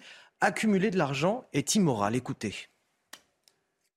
Les riches sont responsables du malheur des pauvres. Voilà la vérité, celle qu'il faut dire. Il n'y a aucun besoin de vous obliger à travailler davantage, parce que cela signifie que certains d'entre vous n'en verront jamais le bout et auront passé leur vie entière à marner. Parce que ceux qui veulent vous mettre la retraite à 64 ans se gardent bien de vous dire que vous l'aurez à taux plein si vous avez cotisé pendant 43 ans sans pause. Bon, c'est quand même un, poncif de la, NUPES. Hein. Les riches sont responsables du malheur des pauvres. On a déjà Marine Tondelier qui avait euh, plaidé euh, une France sans milliardaires il y a quelques jours lors d'un meeting. Euh, c'est quoi le problème de la NUPES avec les riches? Écoutez, d'abord, il y a la trajectoire personnelle de M. Mélenchon, peut-être il faut en dire un mot, et, il y a effectivement ce positionnement, euh, ce positionnement sur l'échiquier politique. Où on a vraiment l'impression que c'est le retour du discours des, des 100 familles d'avant-guerre et la théorie du bouc émissaire avec, euh, avec les riches sont responsables du malheur des pauvres. D'abord, euh, M. Mélenchon, lui, il a commencé, bon, sociologiquement, c'est, n'est pas une critique, hein, c'est un petit bourgeois, il a commencé avec, comme tous les petits bourgeois de son époque, à passer par les trotskistes. Euh, c'est plutôt une formation d'ailleurs assez élitiste à l'époque, finalement. Et puis, euh, rapidement quand même, conversion à la social-démocratie, conversion à ce qu'on a appelé à l'époque, euh, le, si vous voulez, la, la gauche caviar et, une adhésion totale à Maastricht, par exemple, à la construction européenne, à toutes des politiques réformistes dans les années 80-90 hein, qui ont liquidé la classe ouvrière, qui ont accéléré les délocalisations. Voilà, il était là-dedans, M. Mélenchon. Et puis, avec l'âge, bon, euh, voilà, il s'est de toute façon, dans sa trajectoire personnelle aussi, il s'est enrichi, tant mieux pour lui d'ailleurs. Moi, je ne suis pas contre les riches. Donc, il a pu, euh, voilà, je crois qu'il a un patrimoine qui est quand même assez confortable. Il y a plus d'un million d'euros, un million quatre, je sais pas quoi. Il y a des appartements. Enfin, il fait partie de cette génération complètement de boomers qui a pu emprunter quand il y avait de l'inflation. Puis ensuite, quand elle a eu son capital, elle a bien insisté lourdement pour qu'il n'y ait plus d'inflation du tout et que les pauvres triment, voilà. Et maintenant qu'il est à la tête de son petit capital, enfin, d'abord, je pense monétaire, qu'est-ce qu'il fait? Là, pour le coup, il joue au tribun de la plèbe et il joue euh, au gauchiste de sa jeunesse. Donc c'est très étonnant. Mais surtout, ça correspond à une sociologie électorale. On l'a dit tout à l'heure, c'est la même sociologie électorale que les Verts, c'est-à-dire effectivement des bobos de centre-ville qui gagnent bien leur vie, qui sont les bénéficiaires de la mondialisation, alliés bah, à une France communautarisée, réislamisée, etc. Et donc c'est ça. Et effectivement, ils, se courent les uns derrière les autres. Madame Tondelier a bien compris comment ça fonctionnait. Elle a appliqué la méthode, euh, la méthode Sandrine Rousseau, hein, c'est-à-dire le, déconomètre. C'est une énorme bêtise par jour. Et donc, j'ai tout le, buzz, j'ai tous les réseaux sociaux, j'ai toutes les caméras et les micros qui se tendent vers moi. Elle est encore plus radicale. Elle dit, elle, une France sans milliardaires. Oui, sans milliardaires, il faut éradiquer les milliardaires, etc. Bon, Monsieur Bompard a tout de suite embrayé. Et là, Mélenchon est là. il se, enfin, si vous voulez, ils essayent à la fois de faire oublier qu'ils ne sont plus du tout la gauche euh, de la France qui travaille, enfin de la France des employés et des ouvriers, sociologiquement, et en même temps, ils se, c'est la course à l'échalote, l'un vis-à-vis de l'autre, entre EELV et la France insoumise. C'est bien ça. C'est qui va être le leader euh, de cette espèce de, de, fausse démago euh, prolétaire, alors qu'on a un électorat garanti 100% sans prolétaire. La deuxième chose, c'est vraiment cette histoire de bouc émissaire, de jeter les riches en pâture d'une certaine façon, euh, comme d'autres forces politiques ont pu jeter l'immigration en pâture. Le problème là-dedans, c'est que, je dirais, l'immigration, comme euh, les gens les plus fortunés, ils utilisent, ils ne font qu'utiliser un cadre qui leur est donné et dont finalement le politique est 100% responsable. Oui, on peut s'interroger, pardon, c'est peut-être choquant de le faire sur cette antenne, mais je le fais quand même. On peut se demander comment se fait-il qu'alors que l'économie mondiale était à l'arrêt, alors que vraiment euh, plus rien ne fonctionnait pendant la période Covid. Euh, un Bernard Arnault, qui n'a pas spécialement pu exploser ses ventes, etc., en Asie, a pu autant euh, voir sa capitalisation augmenter. Mais ça a un rapport avec la politique absolument débile lancée par la Banque Centrale Européenne, de la même façon que la politique macroéconomique, budgétaire, monétaire menée depuis des dizaines et des dizaines d'années, c'est une politique qui détruit l'économie nationale au profit de la mondialisation. Alors c'est très mal, à mon avis, de taper sur Bernard Arnault parce que c'est l'un des rares, finalement, qui met en avant la France, c'est l'un des rares qui crée des emplois en France. Donc M. Euh, Mélenchon tape avec rage, mais tout à fait à côté de sa cible. Enfin, le problème, ce n'est pas les 1%. Le problème, c'est que politiquement, les 1% sont alliés à 25% qui soutiennent cette politique macroéconomique débile. Il est 8h30 sur CNews et sur Europe 1. C'est l'heure du rappel de l'actualité. Pardon. Et on commence avec cette nouvelle journée de grève pour les médecins libéraux. Comme en décembre, ils appellent à la fermeture des cabinets médicaux le 14 février. Les médecins libéraux qui réclament à, la Première ministre une enveloppe financière supplémentaire est nécessaire, disent-ils, pour atteindre les objectifs fixés par le ministre de la Santé. Une nouvelle enveloppe pour éviter un échec des négociations avec l'assurance maladie. C'est un Donald Trump plus en colère que jamais qui a renoué hier avec euh, les meetings de campagne. Depuis l'état clé du New Hampshire, l'ancien président a confirmé ses intentions pour 2024 sans oublier de critiquer son opposant Joe Biden devant des centaines de personnes à Salem.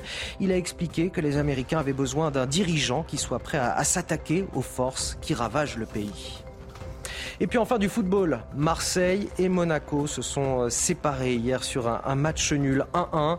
Un résultat qui euh, interrompt la belle série de victoires de l'OM mais laisse vivantes les ambitions de podium des deux équipes. Marseille reste troisième, 5 points devant Monaco qui se classe à la quatrième place. Toujours avec euh, Guillaume Bigot, face à Bigot, sur CNews et sur Europe 1, il est 8h31. L'actualité de la semaine à venir, c'est aussi la nouvelle loi Asile et Immigration. Elle sera présentée ce mercredi en Conseil des ministres. Un texte de 25 articles qui sera très fort. Ce sont les mots de Gérald Darmanin, le ministre de l'Intérieur, dans le Parisien aujourd'hui en France, qui nous dit également on va pouvoir expulser encore plus d'étrangers délinquants sans leur trouver d'excuses juridiques. On conditionne les titres de séjour à la réussite d'un examen de langue, pas seulement à un cours. Alors on connaît déjà, Guillaume Bigot, les principales mesures de ce texte. J'en profite pour les rappeler brièvement. Moins de recours juridiques pour les migrants, ils vont passer de 12 à seulement 4. Les individus soumis à une OQTF, une obligation de quitter le territoire français, seront inscrits au fichier des personnes recherchées. Il y a donc cet examen de français dont on vient de parler, et puis l'octroi de titres de séjour simplifiés pour les métiers en tension. Guillaume Bigot, est-ce que ce texte, selon vous, va régler tous les problèmes, et notamment les mauvais chiffres publiés cette semaine par euh, le ministère de l'Intérieur lui-même? Mais non, mais ce texte n'est pas du tout fait pour régler les problèmes. Ce texte, il est euh, réponse comme une solution à une équation assez complexe. C'est comment fait-on pour faire croire à l'opinion publique hein, qu'on peut stopper la subversion migratoire alors que euh, à la fois, elle est imposée au-dessus par l'Union européenne, parce que je rappelle que ce n'est plus euh, un, élément de compétence nationale, mais c'est un élément de compétence européenne.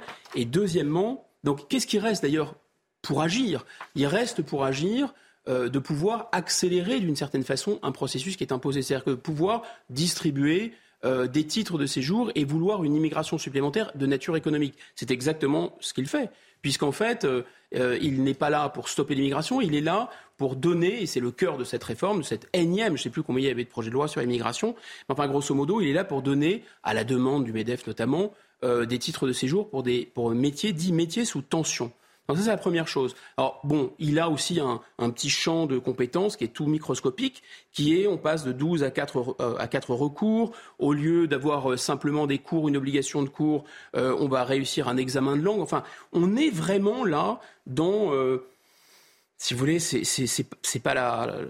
C'est vrai que c'est pas la politique du pire, c'est la politique du, du un chouïa moins pire. Euh, c'est de la micro-politique, enfin c'est du, du, micron, enfin du micron politique. C'est insuffisant selon vous, c'est une énième loi comme on en a eu. C'est qu'ils n'ont pas la main et que par ailleurs le président de la République. Euh, lui, il n'est pas du tout hostile, à, au contraire, à ces flux migratoires. Il les, il les appelle de ses voeux et le président de la République va rester probablement dans l'histoire comme ce qu'on pourrait appeler le grand remplaçant. C'est-à-dire qu'il n'y a aucun facteur de l'économie française qui exige ou qui nécessite un apport migratoire vraiment, au contraire.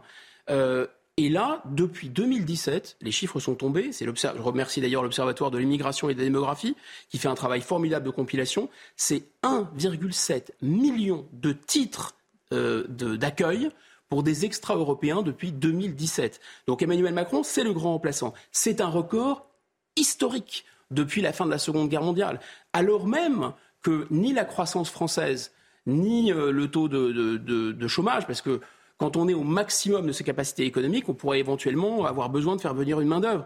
Et en plus, en plus, c'est vraiment. Euh, euh, ah, ça arrive dans une situation où, comme l'avait dit Gérard Collomb justement, qui ensuite a dénoncé le projet d'Emmanuel Macron hein, d'installer des centres euh, pour d'accueil de migrants à Marseille. Je ne sais pas si vous vous rendez compte.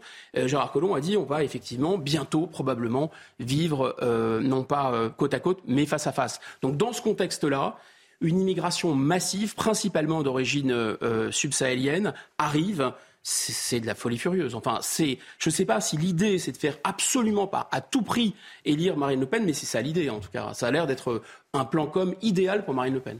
Cette question à présent, vous sentez-vous en sécurité À cette question, 53,7% des franciliens répondent que non. C'est le résultat de la dernière étude menée par l'Institut Paris Région.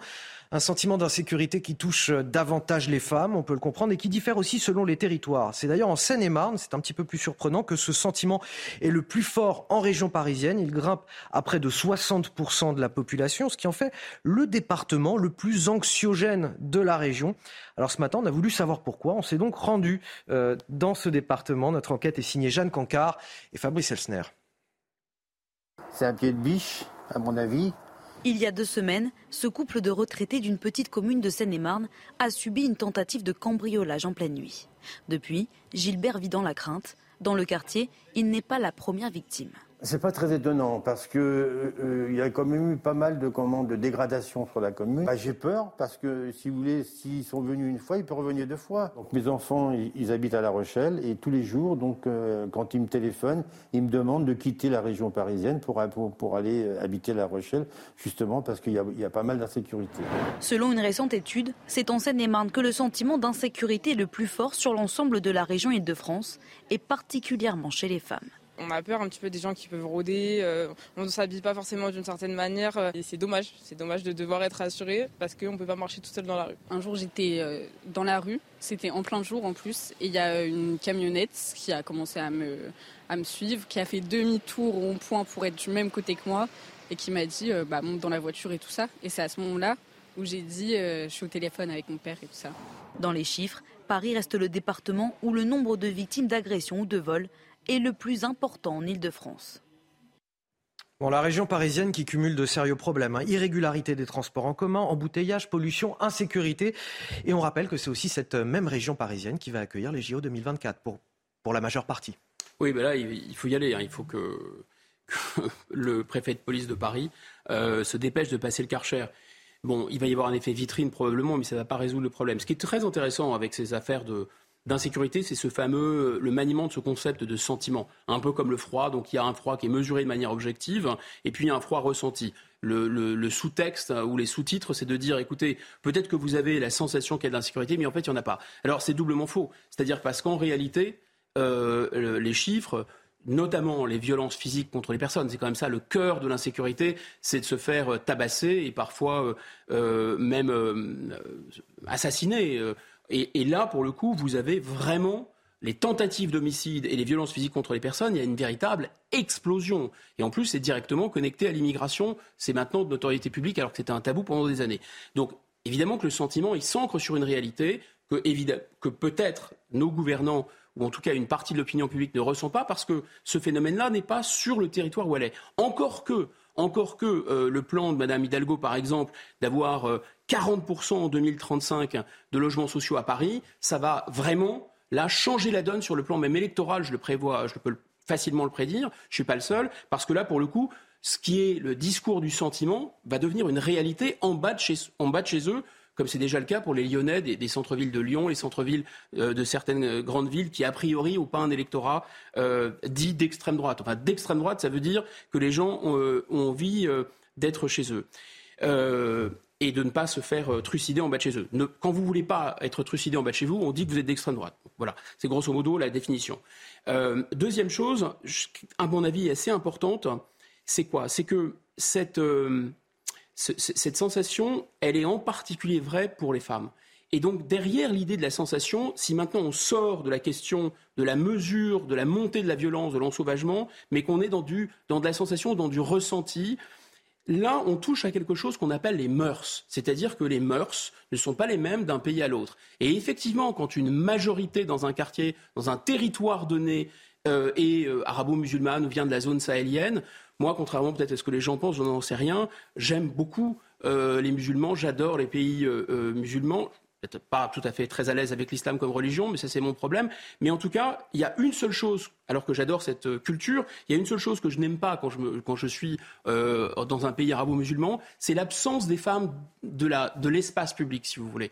Et là, en fait, on fait référence à un problème de mœurs. C'est-à-dire que les femmes sentent bien que lorsqu'il y a une majorité. Ça, dépend, ça dépend bien sûr des pays. Hein, c'est pas, Alors oui et non, parce que vous avez des pays effectivement qui sont, qui sont très euh, occidentalisés, modernisés, comme la Tunisie, mais un pays Elles comme peuvent être plus ou moins cachés, plus ou moins présents. Voilà, mais un pays comme la Tunisie ou un pays comme la Turquie, on voit bien que ce sont des pays très ambivalents, parce que vous avez à la fois des femmes extrêmement modernes qui n'ont pas de voile, qui sont dans les espaces publics, qui prennent des verres dans des terrasses, etc. Mais vous avez aussi un monde arabo-musulman très traditionnel qui reste là. Et donc les deux coexistent. D'ailleurs, il y a un frottement qui est potentiellement assez, assez violent. vous avez le sentiment que cette culture radicale, elle est davantage importée dans certains quartiers Mais elle n'est, alors, elle n'est même pas la radicalité, l'islamisme, c'est une réalité. Mais là, je parle simplement des mœurs, des bonnes mœurs.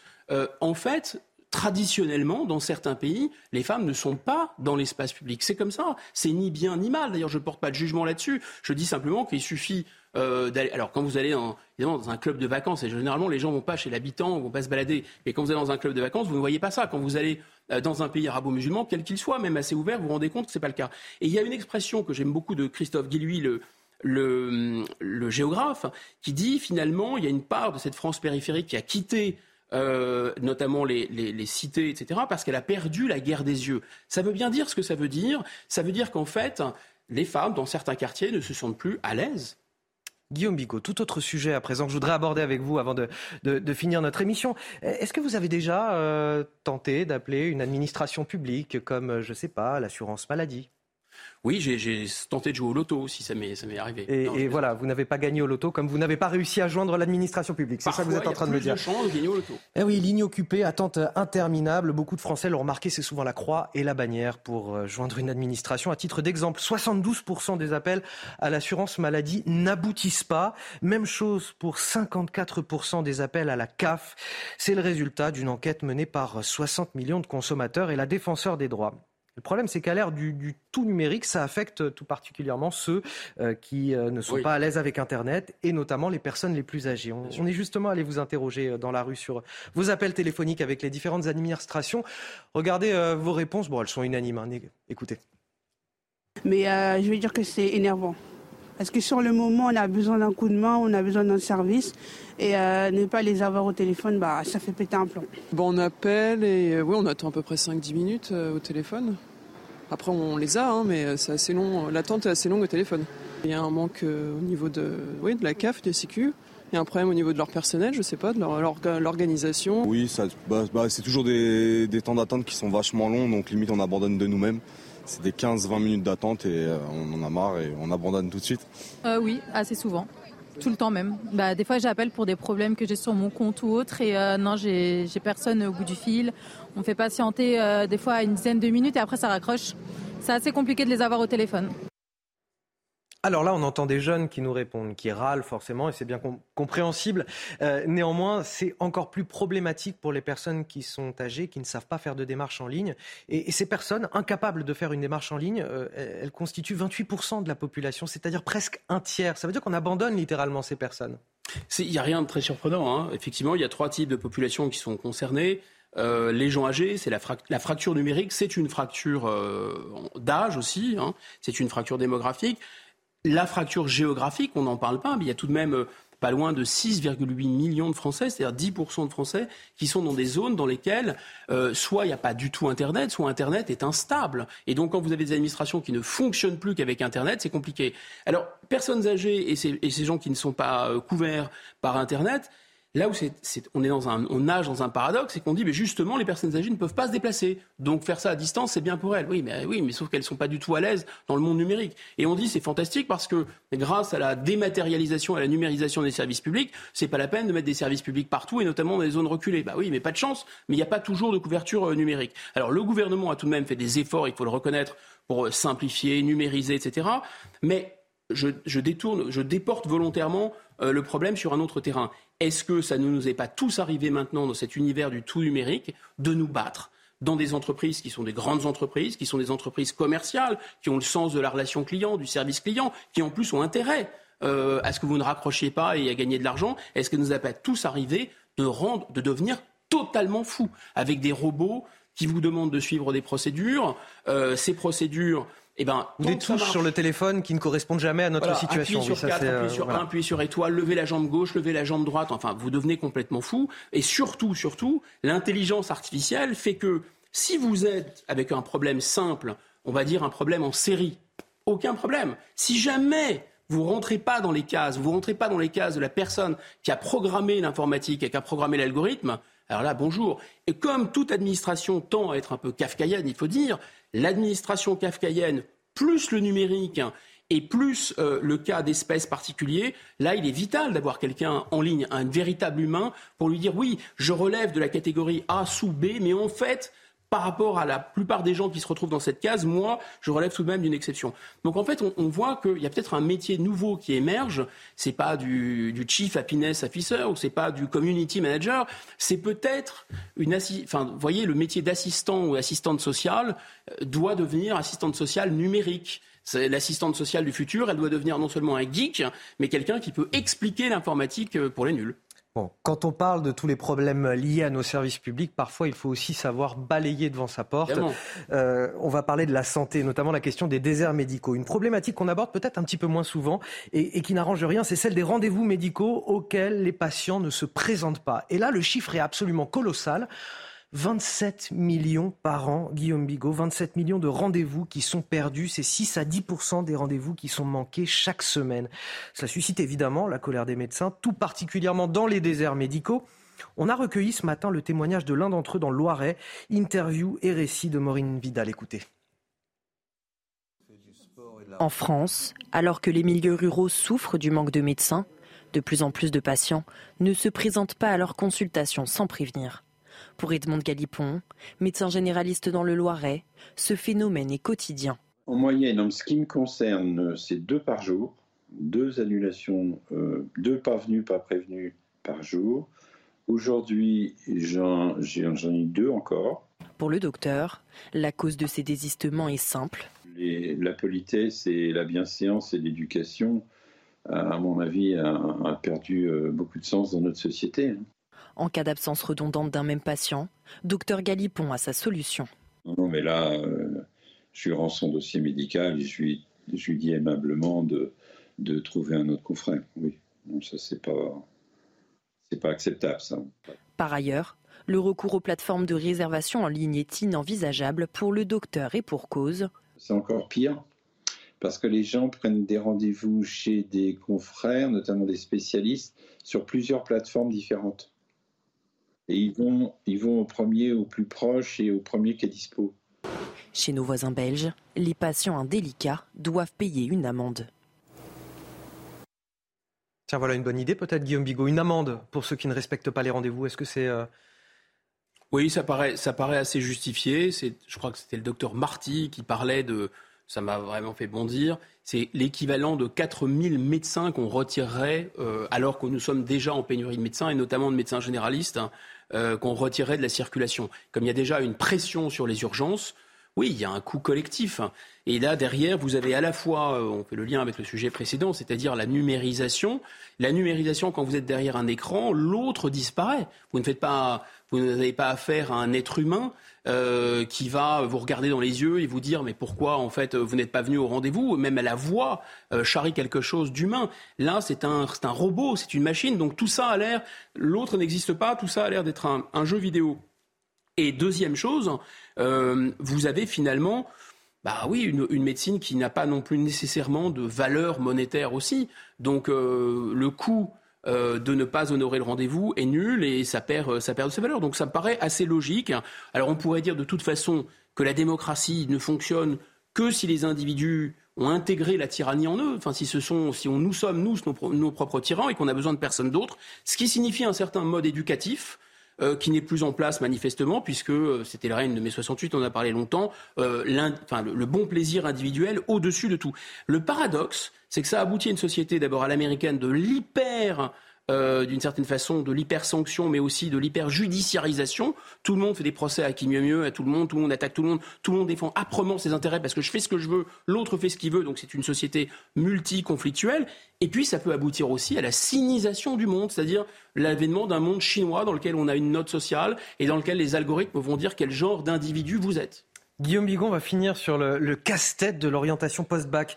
Alors que la plateforme Parcoursup est ouverte depuis déjà maintenant euh, quelques jours pour formuler ses vœux, on a de plus en plus d'élèves de, de terminale accompagnés de leurs parents qui ont recours à des coachs d'orientation privée. Un engouement qui souligne aussi peut-être l'insuffisance d'un système public qui peine à rassurer les jeunes et leurs familles, puisque bon, les parents sont évidemment euh, très stressés quant à l'avenir de leurs enfants. Nous sommes allés à la rencontre de l'un de ces coachs dans la ville du Mans. C'est un reportage signé Michael Chailloux.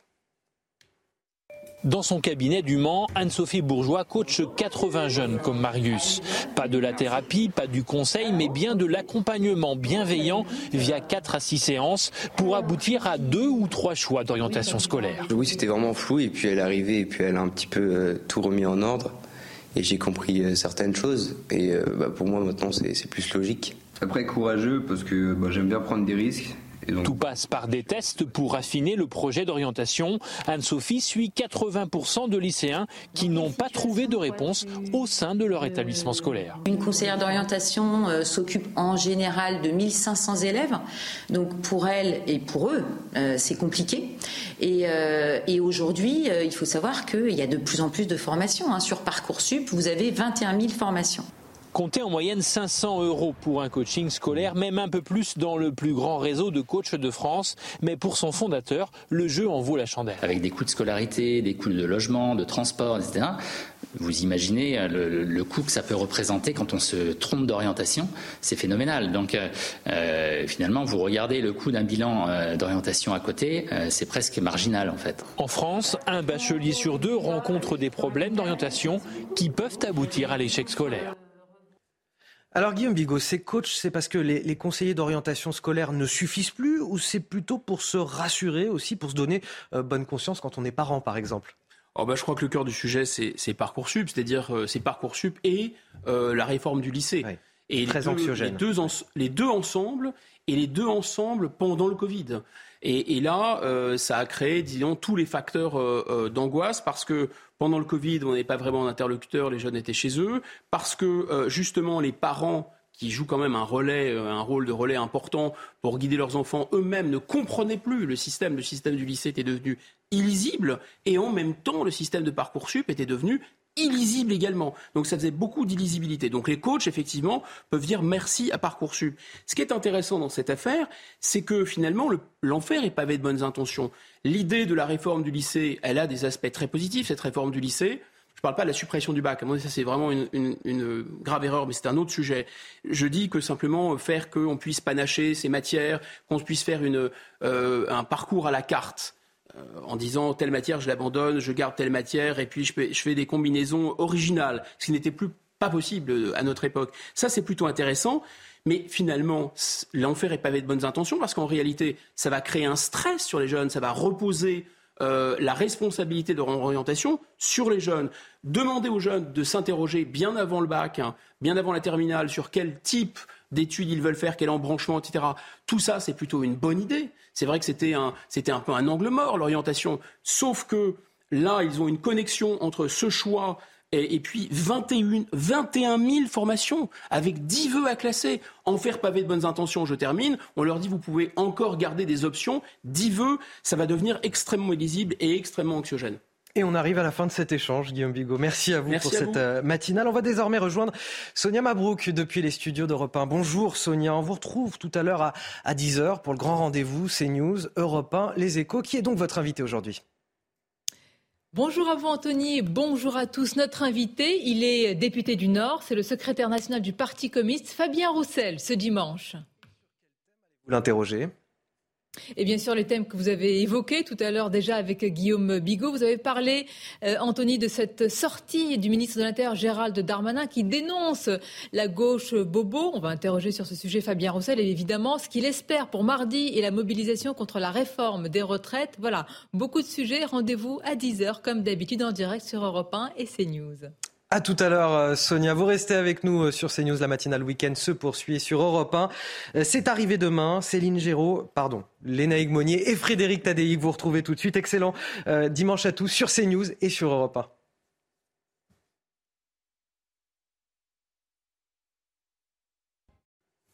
8h58 sur CNews. Faut-il mettre un pied en dehors de sa couette? La réponse, tout de suite, ça vous fait rire. Ça vous fait rire. Regardez la météo avec Claire Delorme. La météo avec Groupe Verlaine. Solution de centrale photovoltaïque avec option de stockage pour profiter de la lumière, même en cas de coupure. Bonjour à tous. Alors un week-end encore très froid, mais quand même beaucoup plus lumineux que la veille. Donc euh, ça se traduit tout de même par euh, cette dégradation nuageuse qui va concerner le quart nord-ouest du pays. Donc beaucoup de nuages hein, de la Bretagne vers les Hauts-de-France, mais également des nuages bas en direction du sud-ouest. Partout ailleurs, déjà, on voit un petit peu plus le soleil, le soleil à l'exception de quelques endroits où nous pourrions avoir du brouillard givrant. Donc soyez prudents, évidemment, si vous prenez la route. Vous allez voir que dans l'après-midi, eh bien, très peu d'évolution. Donc certes, encore davantage de soleil hein, sur les régions centrales vers le quart nord-est, et puis toujours un ciel très lumineux en Méditerranée. Cela va durer toute la journée, mais vous remarquerez quand même que les nuages seront bien tenaces en direction du sud-ouest et toujours inverse ce quart nord-ouest. Pour les températures, eh bien, assez mordantes en matinée, avec des gelées non seulement quasi généralisées sur l'ensemble du pays, mais tout de même jusqu'à moins 6 degrés vers le massif central. Nous aurons moins 2 degrés en direction de Paris, 3 degrés à Brest, 4 degrés pour la Riviera française. Dans l'après-midi, eh bien, on va prendre quelques degrés par rapport à la veille, mais cela reste en dessous des normales. Ça se traduira par 6 degrés à Paris, 7 degrés à Lille, 5 degrés pour La Rochelle, 4 degrés pour Dijon et tout de même jusqu'à 14 degrés pour la Corse. Vous avez regardé la météo avec Groupe Verlaine. Isolation thermique par l'extérieur avec aide de l'État. Groupe Verlaine, le climat de confiance. 8h59, ravi de vous retrouver dans la matinale week-end. Bon réveil à tous. Je suis toujours aux côtés de, Guillaume Bigot pour décrypter l'actualité. Rebonjour Anthony. Rebonjour Guillaume. Et face à vous, euh, ce matin de 9h à 10h, Benjamin Morel. Bonjour. Maître de conférence. Qui a mis un pied en dehors de la couette. Comme et, et qui, a, qui, a, fait cet effort-là. Et je vous en remercie, Benjamin Morel. On attend vos analyses fines et bien réveillées euh, oh. dans cette matinale. Parfait. Vous mettez je la vous pression. présente, euh, c'est normal. Vous n'avez pas le choix que celui de l'excellence ce matin, Benjamin bien. Morel. Je relève le défi. Je vous dévoile tout de suite les titres de votre journal de 9h à la une. Soit vous êtes favorable à la réforme des retraites et vous avez tout compris, soit vous êtes contre la réforme et vous êtes donc un bobo, gauchiste et paresseux. Voilà comment on pourrait résumer sans caricaturer ou presque ce matin l'interview de Gérald Darmanin Parisien aujourd'hui en France. Le ministre de l'Intérieur monte au créneau 48 heures avant la deuxième grande journée de mobilisation des syndicats. Risque-t-il de mettre le feu aux poudres? A-t-il aussi oublié qu'une large majorité de Français est opposée à cette réforme? On en débat ce matin sur ce plateau. On ira également sur un marché du nord de la capitale en, proie à la délinquance. Vente à la sauvette, vol à la tire, agression. Le marché de la porte de Montmartre commence à faire fuir les clients. Les commerçants, eux, tirent la sonnette d'alarme et réclament bien sûr une présence policière accrue. Le reportage à suivre. Et enfin, ce chiffre colossal, 27 millions, c'est le nombre de rendez-vous médicaux qui chaque année ne sont pas honorés par les patients. Des rendez-vous abandonnés sans même prévenir les professionnels de santé. Dans un communiqué, il dénonce un problème de santé publique alors même que le pays est en situation de désertification médicale. Vous entendrez ce matin le témoignage d'un médecin confronté quotidiennement à ce phénomène. Et on commence donc avec euh, la réforme des retraites. Le report de l'âge de départ à 64 ans n'est plus négociable. C'est ce que répète ce matin Elisabeth Borne dans les médias. À 48 heures d'une nouvelle mobilisation euh, syndicale, le gouvernement monte au créneau, notamment dans le Parisien, aujourd'hui en France. Fini la pédagogie. Ce n'est pas Gérald Darmanin, le ministre de l'Intérieur, qui nous parle, c'est Gérald Darmanin, le bulldozer, littéralement. Une interview au vitriol contre ceux qui s'opposent à la réforme. Une vision très manichéenne. Seulement deux camps possibles aujourd'hui, nous dit-on, celui du travail ou celui de la paresse. Tout d'abord, les explications avec Alexis euh, Vallée, puis je vous fais réagir en plateau. C'est un Gérald Darmanin tranchant dans les colonnes du Parisien, très critique à l'égard de la NUPS. L'ANUPS, plus les jours passent, plus les électeurs de gauche voient que c'est une arnaque. L'ANUPS ne cherche qu'à bordéliser le pays. Pour le ministre de l'Intérieur, la majorité du président de la République défend le travail, les valeurs de l'effort, de mérite et d'émancipation. Face aux contestations, il distingue les syndicats de l'opposition de gauche, les premiers cherchant à défendre les intérêts de la classe ouvrière et des employés, tandis que les autres, selon lui, prônent un gauchisme paresse et bobo. Il y a ceux qui défendent la négation du travail, ceux qui pensent qu'il faut travailler de moins en moins et défendent le droit à la paresse, comme Madame Rousseau. Monsieur Mélenchon et ses amis défendent une idée gauchiste, bobo, celle d'une société sans travail, sans effort. À la veille des premiers débats sur la réforme des retraites en commission, 7000 amendements ont été déposés, dont la moitié par la NUPS. Il est tout en nuance ce matin, Gérald Darmanin. Oui, je crois que c'est l'analyse la, plus nuancée de cette crise que l'on a eue depuis longtemps. Souvenez-vous, les Gilets jaunes, quand on avait Benjamin Griveaux qui nous disait attention, c'est la peste brune qui est, qui est dans la rue. bah, en réalité, en disant des choses comme ça, en jetant de l'huile sur le feu, vous aggravez le clivage et vous, construisez en réalité le mouvement contre vous. On a eu plusieurs couacs de communication gigantesques. Souvenez-vous, il y a quelques jours, euh, Riester qui dit non, en fait, ça va être défavorable aux femmes, alors que le gouvernement s'évertue à dire le contraire. La députée Guichard qui s'attaque à, au, à ESH ces derniers jours. Donc aujourd'hui, on a une communication qui est totalement erratique et qui rappelle un peu le début de celle de la crise des Gilets jaunes dans cette capacité à mettre de l'huile sur le feu. Après, la stratégie de Darmanin, elle est pas absurde. C'est-à-dire, il s'agit de cliver entre droite et gauche parce que son espace politique à lui, c'est plutôt le centre droit. Il essaye de reconstruire une Macronie de centre droit pour se repositionner dans le gouvernement. Mais ce faisant, il gêne plus Elisabeth Borne qu'autre chose. Par ailleurs, c'est oublier deux choses. D'abord, eh il y a une partie de la droite, notamment le RN, qui s'y oppose. Et ensuite, le groupe LR lui-même est complètement décomposé. Cette semaine, on a un Olivier Marlex qui a dit, grosso modo, liberté de vote pour les députés LR parce qu'il sait qu'il ne les tient pas. Parce que qu'est-ce qui se passe pour les députés LR Quand ils rentrent dans leur circonscription, eh bien, ils se rendent compte que la réforme des retraites, y compris dans leur électorat de droite, elle n'est pas aujourd'hui très populaire et que l'on freine plutôt des cas de fer, ce qui les met quelque peu en porte-à-faux. Le monde est donc très très loin de l'opposition entre bobo gaucho d'un côté et droite raisonnable de l'autre que présente Gérald Darmanin. Guillaume Bigot, on peut euh, évidemment être euh, de cette France qui se lève tôt et être opposé à cette réforme, puisqu'on a 68% de Français qui sont opposés à cette réforme. C'est surtout d'ailleurs, enfin, si, si, par la France qui se lève tôt, parce que tout le monde euh, travaille, on peut être un intellectuel et travailler très dur, c'est pas le sujet. Benjamin Morel s'est levé très tôt. Ah, c'est pour reprendre, j'utilise cette expression pour reprendre sur les stéréotypes entre le, le, bobo de gauche paresseux et la France qui se lève tôt. Hein, bien sûr. Euh, c'est surtout le fait que ça visait dans, le, dans la bouche de M. Sarkozy, et là on comprend bien qu'il y a quelque chose, je suis d'accord, euh, de, de, de sarkozyste ou de sarkozien dans la, formule de, Darmanin, c'était vraiment euh, bah, ce qu'on a appelé aussi euh, les premières lignes, ce qu'on enfin les secondes lignes, pardon, qui avaient tenu le pays, c'est-à-dire ce qui reste euh, des employés, des ouvriers en France, c'est-à-dire qui vont être effectivement affectés en priorité par cette, par cette retraite. Et là, M. Darmanin, en fait, hein, ce qui est quand même étrange, c'est qu'il sort de son champ de compétences. Il est ministre de l'Intérieur. Pourquoi s'exprime-t-il sur la question des retraites? Alors, c'est une grosse partie de l'interview et c'est par cela qu'il commence. Exactement. Donc on ne peut pas s'empêcher de penser. Donc soit c'est soit c'est sa propre initiative, il joue 2027, hein, c'est une échappée, voilà. Soit il est en service commandé, il y a euh, good cop et bad cop, bon flic, gentil, flic et mauvais flic. En l'occurrence, c'est lui le mauvais flic avec euh, Madame Borne euh, et Monsieur Dussopt, etc., qui essayent d'arrondir les angles, et lui qui va à côté du brasier et dont on lui a demandé de jeter de, de l'essence sur le feu. Voilà. Donc oui, en effet, il y a un côté provoque là-dedans. Il veut piquer le taureau parce que peut-être que tactiquement, l'idée, c'est de pousser euh, le mouvement social à la faute pour qu'ensuite le président de la République arrive comme le père de la nation qui rétablit un peu le calme, qui rétablit un peu l'ordre, surtout que des excès auront fait basculer l'opinion publique dans le camp d'en face. enfin, le bulldozer Darmanin, je veux bien, mais dans son propre champ d'action, c'est-à-dire vis-à-vis de l'insécurité, vis-à-vis de l'immigration, c'est un bulldozer, d'accord, mais avec un, moteur de brosse à dents, si vous voulez. Alors, euh, je, corrige ce mot que j'ai employé tout à l'heure, puisque c'est moi qui ai dit bulldozer, effectivement, dans le lancement du sujet. Le mégaphone, Gérald Darmanin, puisqu'on l'a beaucoup entendu. Ah, alors ça, on l'entend beaucoup, mais dire c'est tout de même c'est ça qui est frappant avec lui, c'est quand même la, force du verbe et vraiment le, caractère euh, infinitésimal, microscopique de l'action. Bon, au manichéisme de, Gérald Darmanin s'oppose peut-être celui de, Jean-Luc Mélenchon. Il a prononcé hier un discours dans le Val d'Oise auprès du député LFI euh, Carlos Martins Vilongo. Vous disiez, pardon? C'est la matinée de la nuance. Euh, exactement. ben, vous allez le voir. Il s'en prend, euh, Jean-Luc Mélenchon, une nouvelle fois aux, riches pour lui. Accumuler de l'argent est immoral. Écoutez. Les riches sont responsables du malheur des pauvres. Voilà la vérité, celle qu'il faut dire. Il n'y a aucun besoin de vous obliger à travailler davantage, parce que cela signifie que certains d'entre vous n'en verront jamais le bout et auront passé leur vie entière à marner. Parce que ceux qui veulent vous mettre la retraite à 64 ans se gardent bien de vous dire que vous l'aurez à taux plein si vous avez cotisé pendant 43 ans sans pause.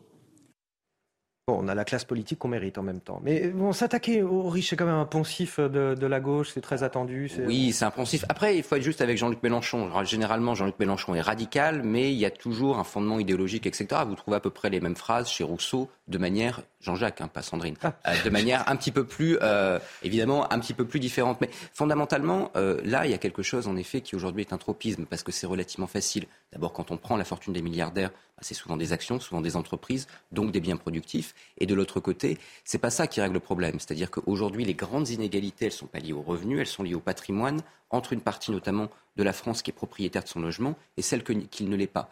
La vraie, vraie question aujourd'hui, si on voulait s'attaquer aux inégalités, c'est notamment la question de la propriété du logement. Ah, et là-dessus, le discours de gauche n'est pas réellement existant, tout bêtement, parce que ceux qui votent à gauche, eh bien, souvent, n'ont pas réellement ce type de questions, soit parce qu'ils sont dans une situation de logement social, soit parce qu'ils sont propriétaires en centre-ville, soit parce qu'en réalité, vous avez des classes qui souvent sont en la difficulté pour se loger, qui sont plutôt soit des abstentionnistes, soit des votes RN. Donc pour ces raisons-là, on voit que l'attaque n'est pas forcément la bonne. En revanche, il y a une réalité. C'est-à-dire qu'aujourd'hui, quand vous prenez les inégalités entre le 1% et le reste de la population, elles se sont fondamentalement creusées, ce qui est le signe d'une dégradation du lien social. C'est-à-dire qu'il n'y a plus de de commensurabilité entre les plus riches et les plus pauvres. Et ça, évidemment, c'est vieux comme Tocqueville, hein, mais ça crée au sein de la société des ruptures radicales. On pourrait avoir un discours intelligent là-dessus, sur la répartition des salaires, sur la répartition du patrimoine.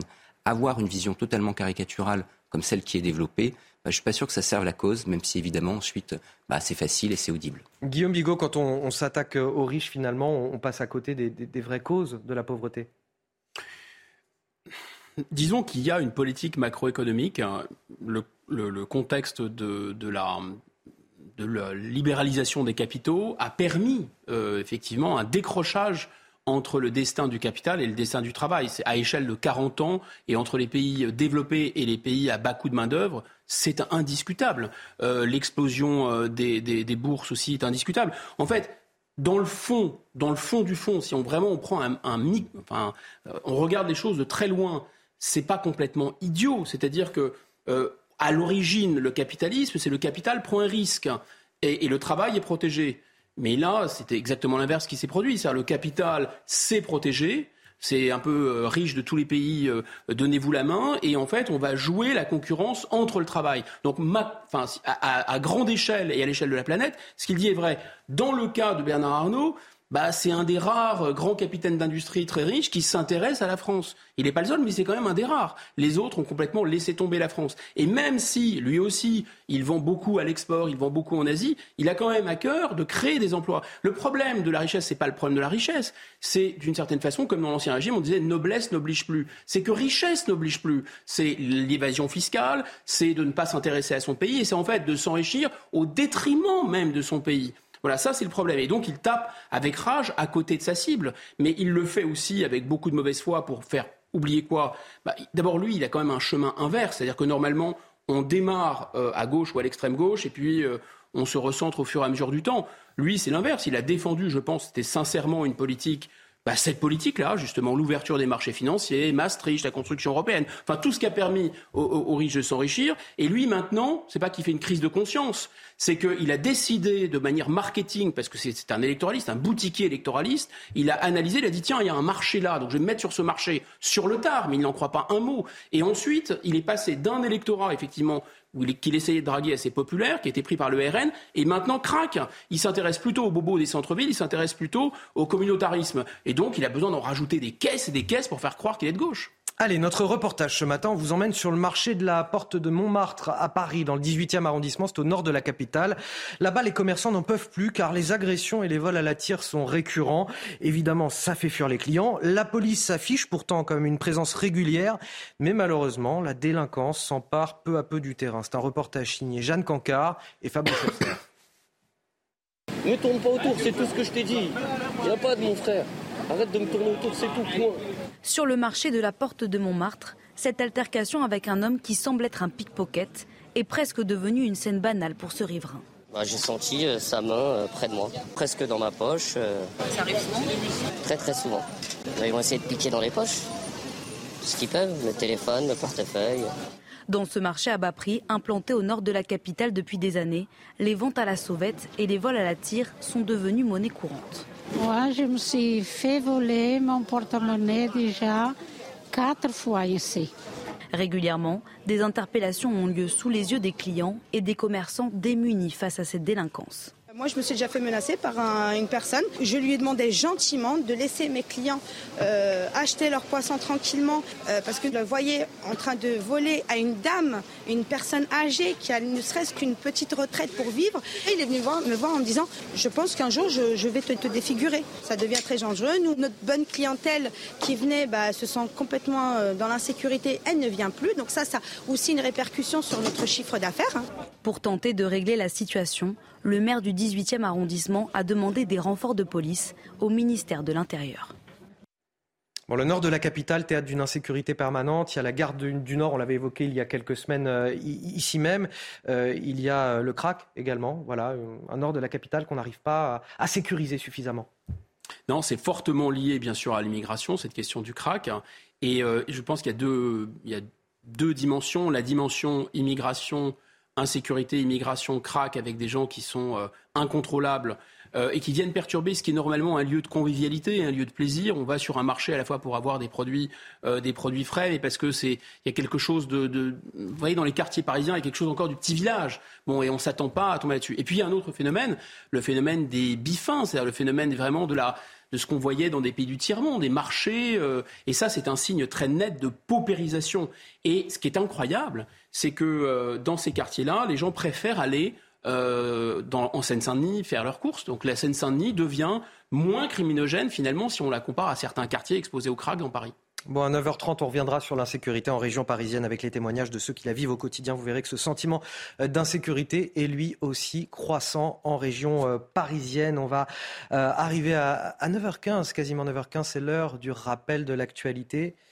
Alors, on y reviendra, me dit-on, dans, quelques instants parce qu'on a un petit souci technique, c'est pas grave. On va parler des rendez-vous médicaux non assurés. Euh, ça, c'est un problème qu'on évoque assez peu souvent parce qu'on parle des déserts médicaux, mais on balaie assez peu devant notre porte quand il s'agit de ces rendez-vous médicaux qu'on n'assure pas. 27 millions de rendez-vous médicaux non assurés, c'est un chiffre colossal qui agace évidemment euh, considérablement les médecins eux-mêmes et on peut les comprendre puisque souvent on les pointe du doigt et on leur dit qu'ils ne vont pas, aller justement dans ces déserts médicaux.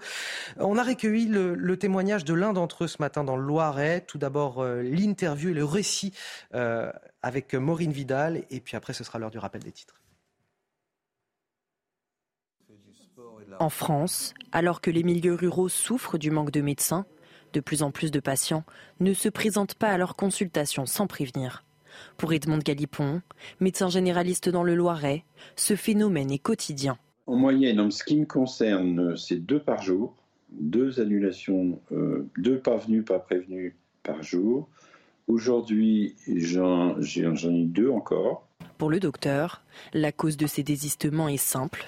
la politesse et la bienséance et l'éducation, à mon avis, a, perdu euh, beaucoup de sens dans notre société. Hein. En cas d'absence redondante d'un même patient, docteur Galipon a sa solution. Non, mais là, euh, je lui rends son dossier médical et je lui, je lui dis aimablement de, de trouver un autre confrère. Oui, non, ça c'est pas c'est pas acceptable, ça. Par ailleurs, le recours aux plateformes de réservation en ligne est inenvisageable pour le docteur et pour cause. C'est encore pire parce que les gens prennent des rendez-vous chez des confrères, notamment des spécialistes, sur plusieurs plateformes différentes. Et ils vont, ils vont au premier, au plus proche et au premier qui est dispo. Chez nos voisins belges, les patients indélicats doivent payer une amende. Ah, faut-il leur faire payer une amende à ces patients indélicats? Ne dites rien, je vous pose la question dans un instant, juste après le rappel de l'actualité qui est enfin là à 9h17. Emmanuel Macron affine son calendrier sur euh, l'écologie. Aujourd'hui, on n'y est pas, constate-t-il dans une vidéo publiée sur les réseaux sociaux. Pour atteindre les objectifs de 2030, la France doit doubler son taux d'effort, explique-t-il, pour réduire ses émissions de carbone. Une annonce saluée par le réseau Action Climat qui s'attend à présent à des mesures concrètes. C'est une page de l'épidémie de Covid-19 qui se tourne. Les arrêts de travail pour les personnes testées positives ne seront plus possibles à compter du 1er février. Prévu au plus tard à la fin de l'année, le gouvernement a donc euh, décidé d'avancer l'échéance. La situation sanitaire, elle, est en nette amélioration avec 16 000 malades hospitalisés en, en janvier contre 25 000 fin décembre. Après les deux attentats perpétrés en Israël, le gouvernement a donc euh, annoncé des mesures contre les familles de terroristes. Cela concernera la révocation des droits à la sécurité sociale ou l'annulation des cartes d'identité israéliennes. Des projets de loi seront discutés à ce sujet dès lundi en Conseil des ministres. Et donc ce chiffre colossal, 27 millions de rendez-vous médicaux perdus chaque année par des patients indélicats qui euh, abandonnent ces rendez-vous sans même prévenir le professionnel de santé. On a vu le reportage il y a quelques instants. Est-ce qu'il faut euh, imposer une amende à, ces personnes? Pour moi, la réponse est oui, évidemment. Alors, une petite amende, c'est-à-dire qu'on peut être de l'ordre de mm. quelques euros, mais il faut montrer que ce n'est pas sans conséquence, parce qu'en réalité, c'est pas sans conséquence. C'est pas sans, sans conséquence pour les médecins qui se retrouvent avec des trous dans leur emploi du temps et donc avec euh, évidemment du temps perdu et de l'argent perdu pour eux, mais c'est pas conséquent, c'est pas sans conséquence sur l'ensemble de la société. On connaît la question des déserts médicaux. On a aujourd'hui beaucoup de gens qui ont du mal à soigner parce qu'ils ont du mal à avoir accès à un généraliste, un spécialiste, etc. Ce temps perdu, c'est du temps qui permettrait justement de recevoir d'autres patients. Donc si on veut sortir, ou en tout cas tenter de sortir de la situation d'hypertension dans laquelle on est, on a besoin de retrouver cette bande passante ce temps. Or, aujourd'hui, dans les prochaines années, la situation ne va pas s'améliorer. Parce que certes, on a des plans, etc. On verra ce qu'ils donnent. On nous annonçait déjà quelque chose en 2018. On verra si les annonces d'Emmanuel Macron portent. Mais fondamentalement, il l'a dit dans les dix ans à venir, ça ne va pas s'améliorer. Il l'a dit lui-même, et je crois que là-dessus, tout le monde en est aujourd'hui clair, tout bêtement, parce qu'il faut du temps pour former, il faut du temps pour recruter. Donc, le désert n'est pas terminé, il est devant nous. Il faut trouver, en attendant, quelques oasis. Guillaume Bigot, faut-il sanctionner ceux qui n'honorent pas leurs rendez-vous médicaux? Oui, je crois. Et, comme le dit euh, très justement Benjamin Morel, il faut que ce soit proportionné. Il ne faut pas que ce soit des, amendes pénales colossales. Mais en revanche, oui, bien sûr, c'est 28 euh, millions de consultations par an. Euh, c'est-à-dire, il y avait un calcul, c'est entre un peu plus de 4000, c'est comme si on retirait 4000 médecins généralistes. Hein, euh, c'est l'équivalent de 4000 médecins généralistes. Et c'est pas comme si on en avait suffisamment. Alors que nous sommes en pénurie bah et alors que euh, l'absence de médecins généralistes égale plus de pression sur les urgences. Mmh. Donc il y, a, euh, y a le coût collectif. Or là, on est dans une société du bon plaisir individuel. D'ailleurs, le président Macron a axé toute sa campagne électorale en 2017 et même encore dans sa réélection sur l'individu, l'individu roi, l'individu au centre de tout, individu Uber Non, ça suffit, c'est pas possible. Il y a la, collectivité, ça existe aussi. Donc, et ensuite il y a ce phénomène de l'écran, c'est-à-dire qu'on prend rendez-vous derrière un écran, on n'a plus personne en face de soi, donc on a l'impression que c'est absolument virtuel, mais ça l'est pas. Allez, on va parler de, l'individu de terminale, le lycéen, qui doit définir euh, son orientation universitaire qui est derrière son écran, puisqu'il peut d'ores et déjà formuler euh, ses vœux sur la plateforme Parcoursup, qui est ouverte déjà depuis quelques jours. Je sens qu'il y a des choses à dire, euh, Benjamin Oui, Parcoursup, oui, oui. bon, de plus en plus d'élèves de terminale ont, recours au, coach privé, justement, pour définir cette orientation. un engouement qui souligne aussi peut-être l'insuffisance d'un système public qui peinent à rassurer les jeunes et leurs familles. On est allé à la rencontre de l'un de ces coachs privés, c'est dans la ville du Mans. C'est un reportage signé Michael Chailloux. Dans son cabinet du Mans, Anne-Sophie Bourgeois coach 80 jeunes comme Marius. Pas de la thérapie, pas du conseil, mais bien de l'accompagnement bienveillant via 4 à 6 séances pour aboutir à deux ou trois choix d'orientation scolaire. Oui, c'était vraiment flou et puis elle est arrivée et puis elle a un petit peu euh, tout remis en ordre et j'ai compris euh, certaines choses. Et euh, bah, pour moi, maintenant, c'est plus logique. Après, courageux parce que bah, j'aime bien prendre des risques. Tout passe par des tests pour affiner le projet d'orientation. Anne-Sophie suit 80% de lycéens qui n'ont pas trouvé de réponse au sein de leur établissement scolaire. Une conseillère d'orientation euh, s'occupe en général de 1500 élèves. Donc pour elle et pour eux, euh, c'est compliqué. Et, euh, aujourd'hui, il faut savoir qu'il y a de plus en plus de formations. Hein. Sur Parcoursup, vous avez 21 000 formations. Comptez en moyenne 500 euros pour un coaching scolaire, même un peu plus dans le plus grand réseau de coachs de France. Mais pour son fondateur, le jeu en vaut la chandelle. Avec des coûts de scolarité, des coûts de logement, de transport, etc. Vous imaginez le, coût que ça peut représenter quand on se trompe d'orientation, c'est phénoménal. Donc euh, euh, finalement, vous regardez le coût d'un bilan euh, d'orientation à côté, c'est presque marginal en fait. En France, un bachelier sur deux rencontre des problèmes d'orientation qui peuvent aboutir à l'échec scolaire. Benjamin Morel, vous êtes maître de conférence en droit public. J'imagine que vous avez dû en croiser des naufragés de Parcoursup. Est-ce que c'est une bonne idée, ah, ça Totalement. Bah, si vous voulez, non, parce que évidemment, il y a une forte inégalité. C'est pas tout le monde en pleine crise économique qui peut mettre 500 euros sur un coaching. Et donc, normalement, là, il y a un service public d'orientation qui devrait mieux fonctionner. Après, je serais tenté de vous dire qu'aujourd'hui, on essuie les places. C'est-à-dire que Parcoursup est fondamentalement dysfonctionnel. Et donc, on a vrai, de vrais, vrais problèmes de sélection, de choses qui sont relativement absurdes qui en sortent. Par ailleurs, eh bien, souvent, le problème, il n'est pas tant lié à l'orientation. Il est lié au niveau. vous avez aujourd'hui toute une partie des jeunes qui arrivent en première année de licence dans toutes les universités qui se retrouvent à avoir du mal à formuler parfois une phrase ou à écrire sans faute d'orthographe.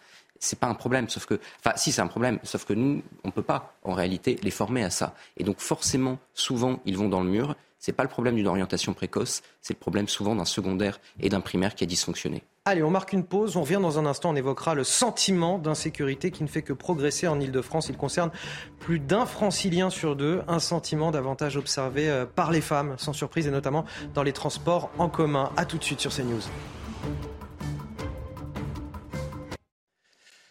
L'orientation scolaire, ça fait parler même pendant la pub. Hein. Oh oui, un gros sujet. Chose à, à dire là-dessus. souvenir, souvenir. De retour dans la matinale week-end, on est encore ensemble jusqu'à 10h pour décrypter l'actualité avec Guillaume Bigot et Benjamin Morel. À la une de votre journal de 9h30, le sentiment d'insécurité qui ne fait que progresser en Ile-de-France. Il concerne plus d'un francilien sur deux.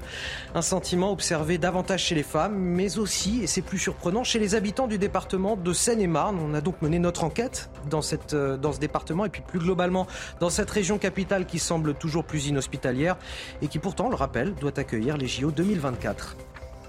J-2 avant la prochaine grande journée de mobilisation contre la réforme des retraites. Selon nos informations, les autorités s'attendent à un mouvement massif avec plus d'un million de personnes dans les rues du pays, jusqu'à 100 000 manifestants dans la capitale. Et face à cela, un gouvernement toujours inflexible. Le report de l'âge de départ à 64 ans n'est plus négociable. C'est ce que nous dit ce matin la Première ministre Elisabeth Borne qui s'est exprimée dans la presse. Et enfin, les services publics aux abonnés absents, du moins par téléphone. 72% des appels à l'assurance maladie n'aboutissent pas. Même chose pour 54% des appels à la CAF. Une enquête menée par 60 millions de consommateurs. Voilà qui est problématique quand on sait que près d'un tiers des Français ne sont pas capables d'effectuer des démarches en ligne. Cette question, tout d'abord, vous sentez-vous en insécurité? À cette question, 53,7% euh, des Français répondent oui. C'est le résultat de la dernière étude menée par l'Institut Paris Région, un sentiment d'insécurité qui touche davantage les femmes, on peut le comprendre, et notamment dans les transports en commun, mais aussi, et vous le voyez sur cette carte, un sentiment qui diffère selon les territoires. Et c'est d'ailleurs en Seine-et-Marne qu'il a progressé le plus et qu'il est le plus fort aujourd'hui. Il grimpe à, près de 60% de la population, ce qui en fait le département le plus anxiogène de la région. Alors ce matin, on a voulu savoir pourquoi. Notre enquête est signée Jeanne Cancard et Fabrice Elsner. Regardez. C'est un pied de biche, à mon avis. Il y a deux semaines, ce couple de retraités d'une petite commune de Seine-et-Marne a subi une tentative de cambriolage en pleine nuit. Depuis, Gilbert vit dans la crainte. Dans le quartier, il n'est pas la première victime. C'est pas très étonnant parce que euh, il y a quand même eu pas mal de commandes de dégradation sur la commune. Bah, j'ai peur parce que si vous s'ils sont venus une fois, ils peuvent revenir deux fois. mes enfants, ils, habitent à La Rochelle et tous les jours, euh, quand ils me téléphonent, ils me demandent de quitter la région parisienne pour, aller euh, habiter La Rochelle, justement parce qu'il y, y, a pas mal d'insécurité. Selon une récente étude, c'est en Seine-et-Marne que le sentiment d'insécurité est le plus fort sur l'ensemble de la région Île-de-France et particulièrement chez les femmes.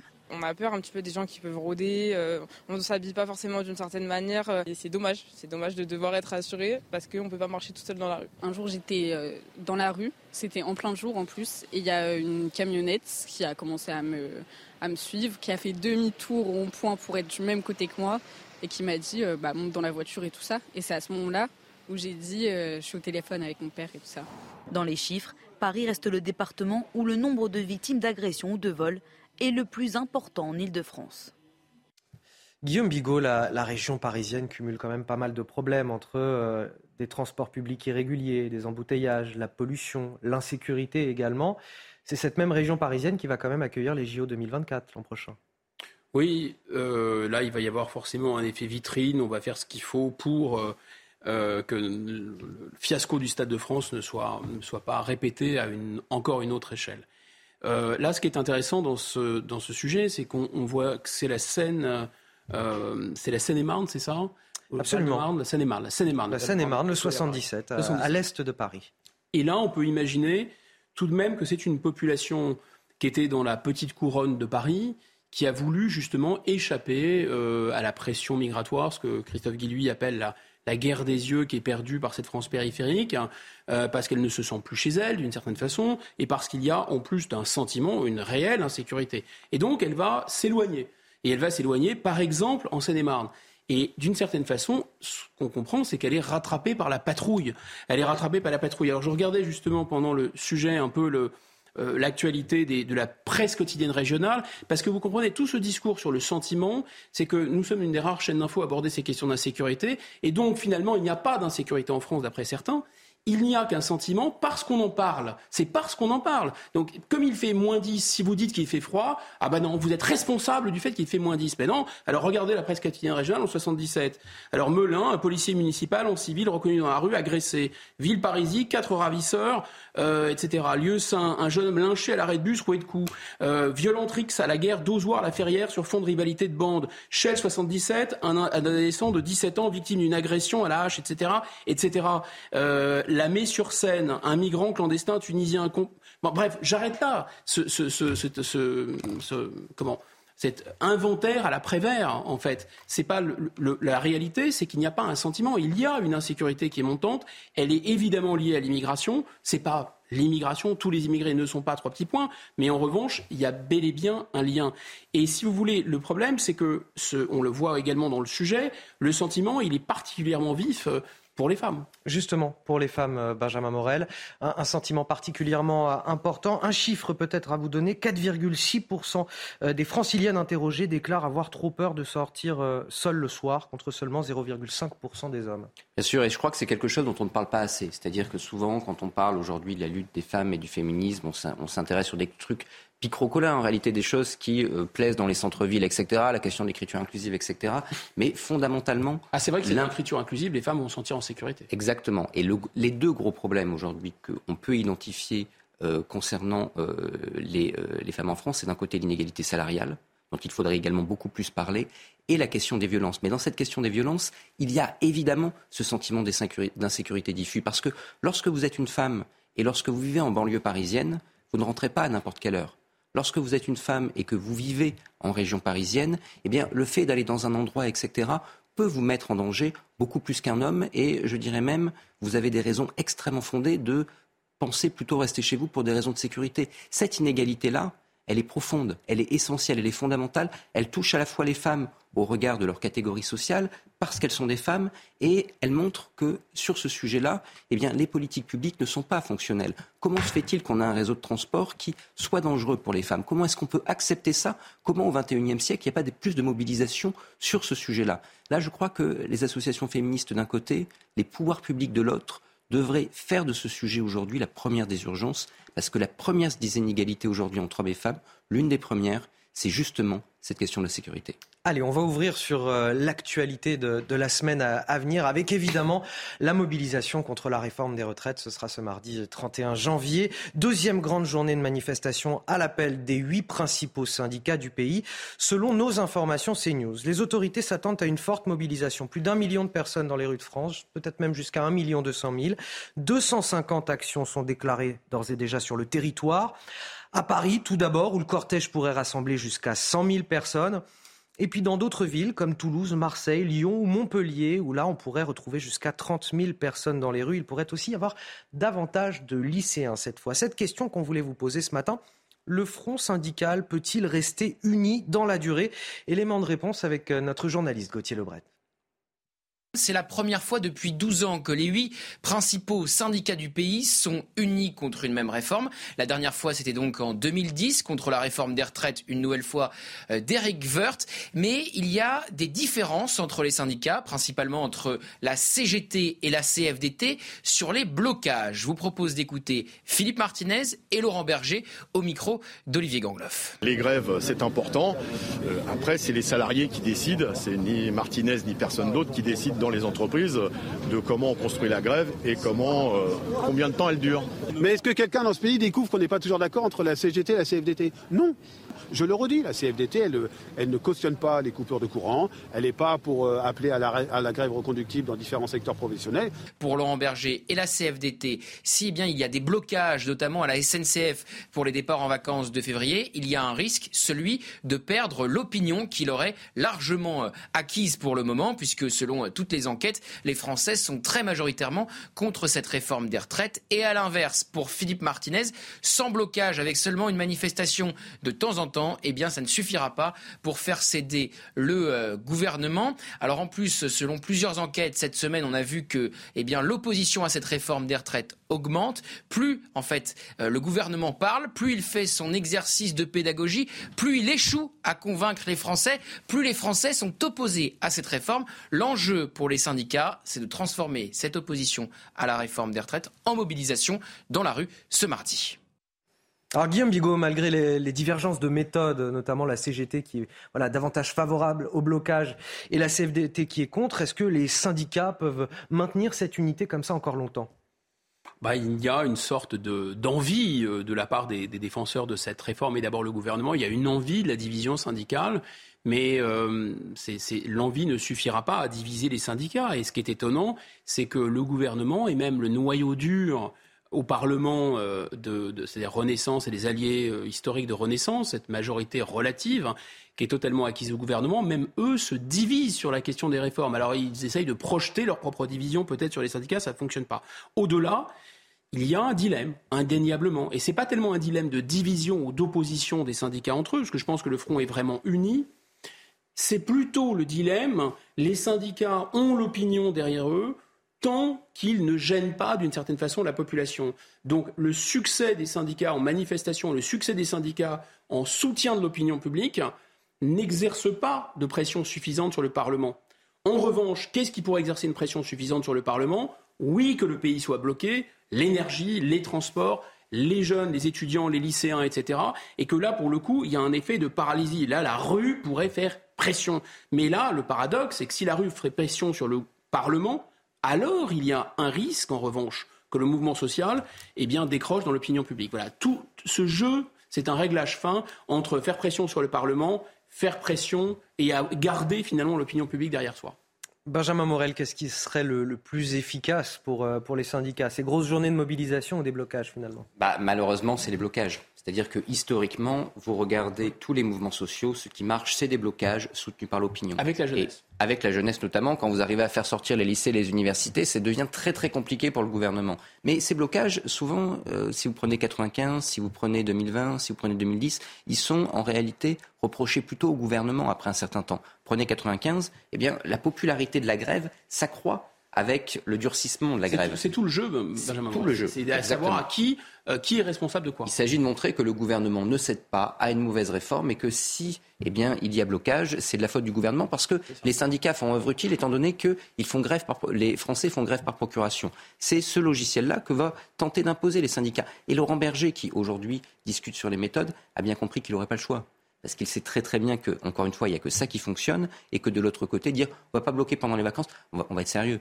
Si vous prenez les zones A, B et C, les vacances, elles durent tout le mois de février. C'est justement là où est euh, discutée la réforme. Donc si on ne bloque pas pendant les vacances, ça veut dire qu'on laisse passer la réforme et qu'ensuite on se dit tiens cette loi vient d'être votée et si on bloquait le pays? Donc évidemment qu'il y aura des blocages pendant les vacances parce qu'il n'y a pas le choix. Le gouvernement l'a d'ailleurs un peu pensé pour ça et donc ce faisant, on va avoir des méthodes qui s'imposent. Regardez quand même ce qui s'est passé cette semaine. Il y a eu des inflexions. Il y a une semaine on débattait de coupures d'électricité ciblées. Aujourd'hui il n'y a plus des actions dites Robin des Bois on essaye d'arranger les boulangers, etc. Donc on voit que du côté de la CGT aussi, il y a une forme de meilleure façon de penser les méthodes pour être plus populaire, pour gagner cette bataille de l'opinion. Donc il y a quelque chose qui se rôde. Et je suis d'accord avec ce qui a été dit. En réalité, les syndicats ne peuvent ni ne veulent se diviser et donc ils resteront unis. Allez, l'actualité de la semaine euh, à venir, c'est aussi la loi Asile et Immigration qui va être présentée en Conseil des ministres mercredi prochain. Un texte de 25 articles qui sera très fort. Ce sont les mots de Gérald Darmanin, le ministre de l'Intérieur, dans le Parisien aujourd'hui en France. Gérald Darmanin qui ajoute On va pouvoir expulser encore plus d'étrangers délinquants sans leur trouver d'excuses juridiques. On conditionne les titres de séjour à la réussite d'un examen de langue, pas seulement à un cours. Alors on connaît déjà les principales mesures de ce texte, Guillaume Bigot, je les rappelle, moindre cours juridique pour les migrants, ils vont passer de 12 à seulement 4. Les individus soumis à une obligation de quitter le territoire français seront inscrits au fichier des personnes recherchées.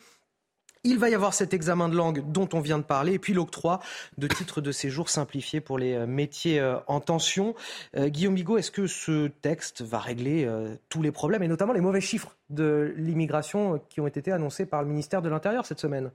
Ce qui est incroyable, on est dans le même sujet finalement que le sujet des retraites, c'est-à-dire on a un peuple, le peuple français, qui effectivement, ça pose le problème de la représentation. Sa représentation ne correspond pas nécessairement disons, à, ces choix profonds. Mais qu'il s'agisse de la réforme des retraites ou qu'il s'agisse de l'immigration, je ne sais pas dans quelle langue euh, les gouvernants différents, et celui-là en particulier, ceux-là aujourd'hui, peuvent comprendre qu'il y a un refus, qu'il y a un rejet. C'est-à-dire, je ne sais pas, on peut dire nine, niet, euh, lo, les, euh, no, nine, enfin, dans toutes les langues, c'est non. Et il continue. Et ils continuent, euh, et euh, en plus, ils essayent de faire croire le contraire. Parce que, voilà, au lieu d'avoir 12 recours, on a 4 recours. Au lieu d'avoir simplement une formation en langue, on a un examen de langue. Donc on va vraiment faire une politique euh, absolument microscopique, espèce de volontarisme, de saut de puce. Avant, on a changé de trois. Mais en réalité, les flux migratoires continuent. Et de toute façon, si vous lisez bien ce qu'il nous a dit Gérald Darmanin, le gouvernement est pour, le président de la République est pour, et c'est nous est présenté, ces flux migratoires, exactement comme le réchauffement climatique, c'est-à-dire comme une fatalité. Il faut bien vous faire une raison. La réforme des retraites, il n'y a pas le choix. L'immigration, il n'y a pas le choix. C'est là où est le problème. C'est là où on est vraiment au cœur du divorce entre l'opinion publique et, la représentation nationale. Parce que comment dire aux gens, vous avez le choix entre A ou A, vous avez le choix entre immigration ou immigration, réforme des retraites ou réforme des retraites. C'est ça votre choix. Néanmoins, les LR pourront euh, amender le texte. Euh, la majorité, le gouvernement se dit ouvert là-dessus. On va en discuter dans quelques instants. On va, on va prendre l'aspect politique aussi de, on va, de ce on va jouer à la dinette, on va faire semblant qu'on peut changer quelque chose. Tout d'abord, 9h45 sur CNews, c'est l'heure du rappel de l'actualité. Ils ont dit qu'ils voteraient pas. Nouvelle journée de grève pour les médecins libéraux. Comme en décembre, ils appellent à la fermeture des cabinets médicaux le 14 février. Les médecins libéraux qui réclament à la Première ministre une enveloppe financière supplémentaire et nécessaire pour atteindre les objectifs fixés par le ministre de la Santé.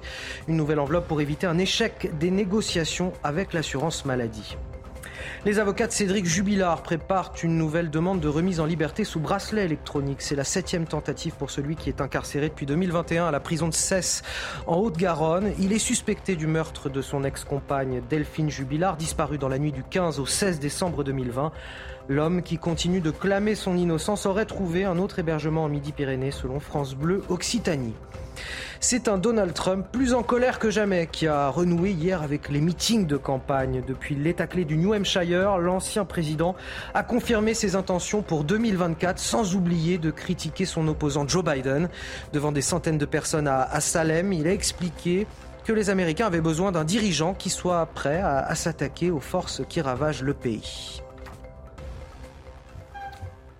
Cette loi asile et immigration sur laquelle je voulais aussi vous interroger, Benjamin Morel. Euh, Gérald Darmanin qui nous dit on va pouvoir expulser encore plus d'étrangers délinquants sans leur trouver d'excuses juridiques. Oui, mais le problème, encore une fois, c'est que c'est pas tant les excuses juridiques qu'on leur trouve. Le problème, c'est que les OQTF, pour les exécuter, on connaît ça, il faut laisser passer consulaire, etc. On a une loi sur l'immigration en moyenne tous les trois ans. Et elle ne change rien. Vous savez, petite anecdote, lors de la campagne présidentielle, l'un de vos confrères du Figaro, presse écrite, m'appelle et on est resté une heure et demie au téléphone. Il voulait passer avec moi au crible, pour des raisons juridiques, les programmes immigration de quelques candidats. Et au bout d'une heure et demie, la conclusion, mais en fait, alors ça c'est pas possible parce que c'est EDH, ça c'est pas possible parce que droit de l'Union européenne, ça c'est pas possible parce que traité international X ou Y. Et au bout d'une heure et demie, il me dit, mais en fait, ce que vous êtes en train de me dire, c'est que tous les programmes ne pourront pas être appliqués et qu'on ne pourra rien faire.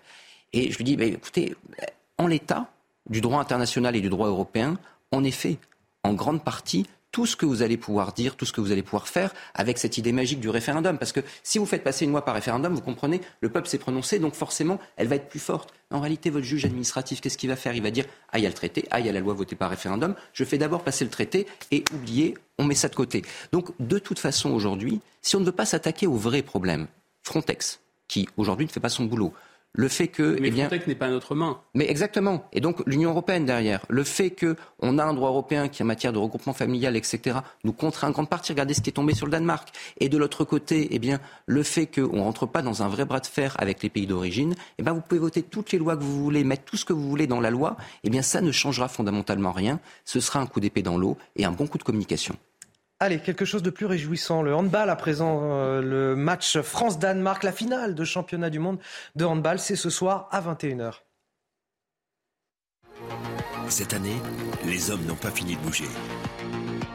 Votre programme sport avec Newman.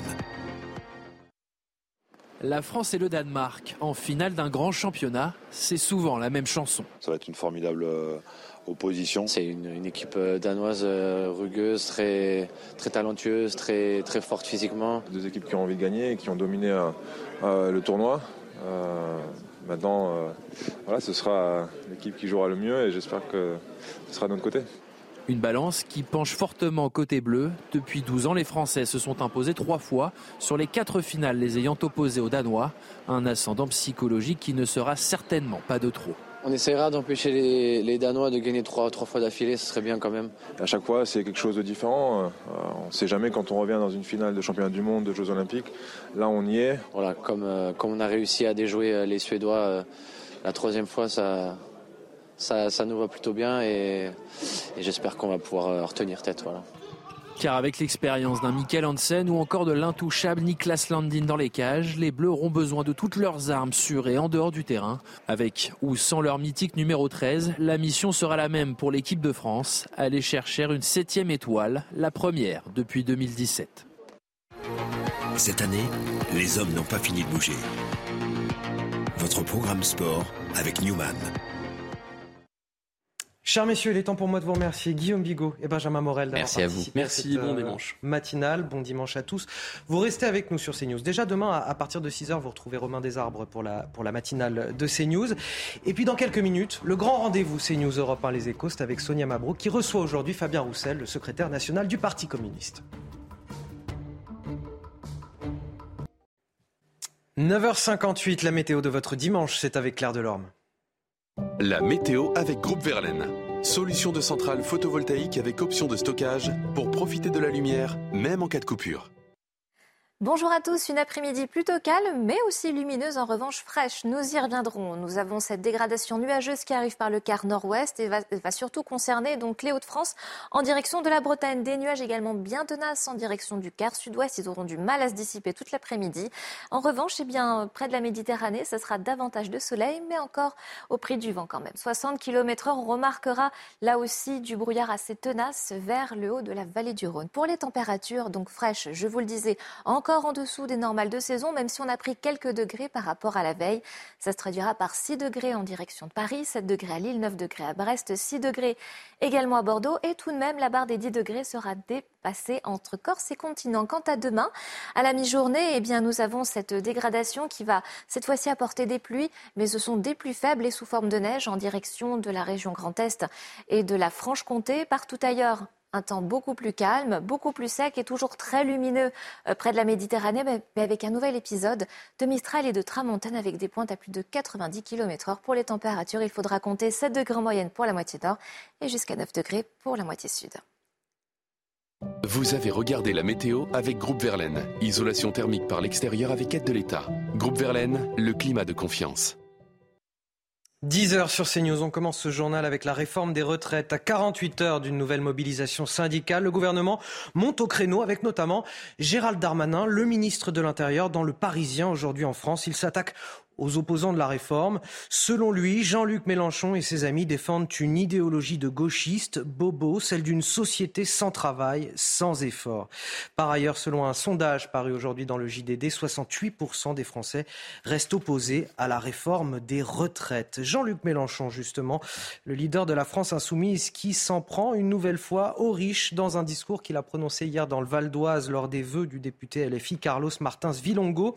Pour lui, accumuler de l'argent est immoral. Écoutez. Les riches sont responsables du malheur des pauvres. Voilà la vérité, celle qu'il faut dire. Il n'y a aucun besoin de vous obliger à travailler davantage, parce que cela signifie que certains d'entre vous n'en verront jamais le bout et auront passé leur vie entière à marner. Parce que ceux qui veulent vous mettre la retraite à 64 ans se gardent bien de vous dire que vous l'aurez à taux plein si vous avez cotisé pendant 43 ans sans pause. Ce chiffre colossal également ce matin, 27 millions de rendez-vous médicaux ne sont pas honorés chaque année. Un chiffre énorme. Une autre problématique alors que la France est confrontée aux, déserts médicaux. Concrètement, 6 à 10 des rendez-vous chaque semaine sont manqués par certains Français, certains patients. Et puis à l'étranger, après les deux attentats perpétrés en, en, Israël, le gouvernement a annoncé des mesures contre les familles de terroristes. Cela concernera euh, la révocation des droits à la sécurité sociale ou l'annulation des cartes d'identité israéliennes. Des projets de loi seront discutés à ce sujet lundi en Conseil des ministres. Voilà pour l'essentiel de l'actualité. Vous restez avec nous sur CNews. Tout de suite, le grand rendez-vous CNews Europe 1 Les Échos avec Sonia Mabrouk et son invité aujourd'hui, Fabien Roussel, le secrétaire national du Parti communiste français.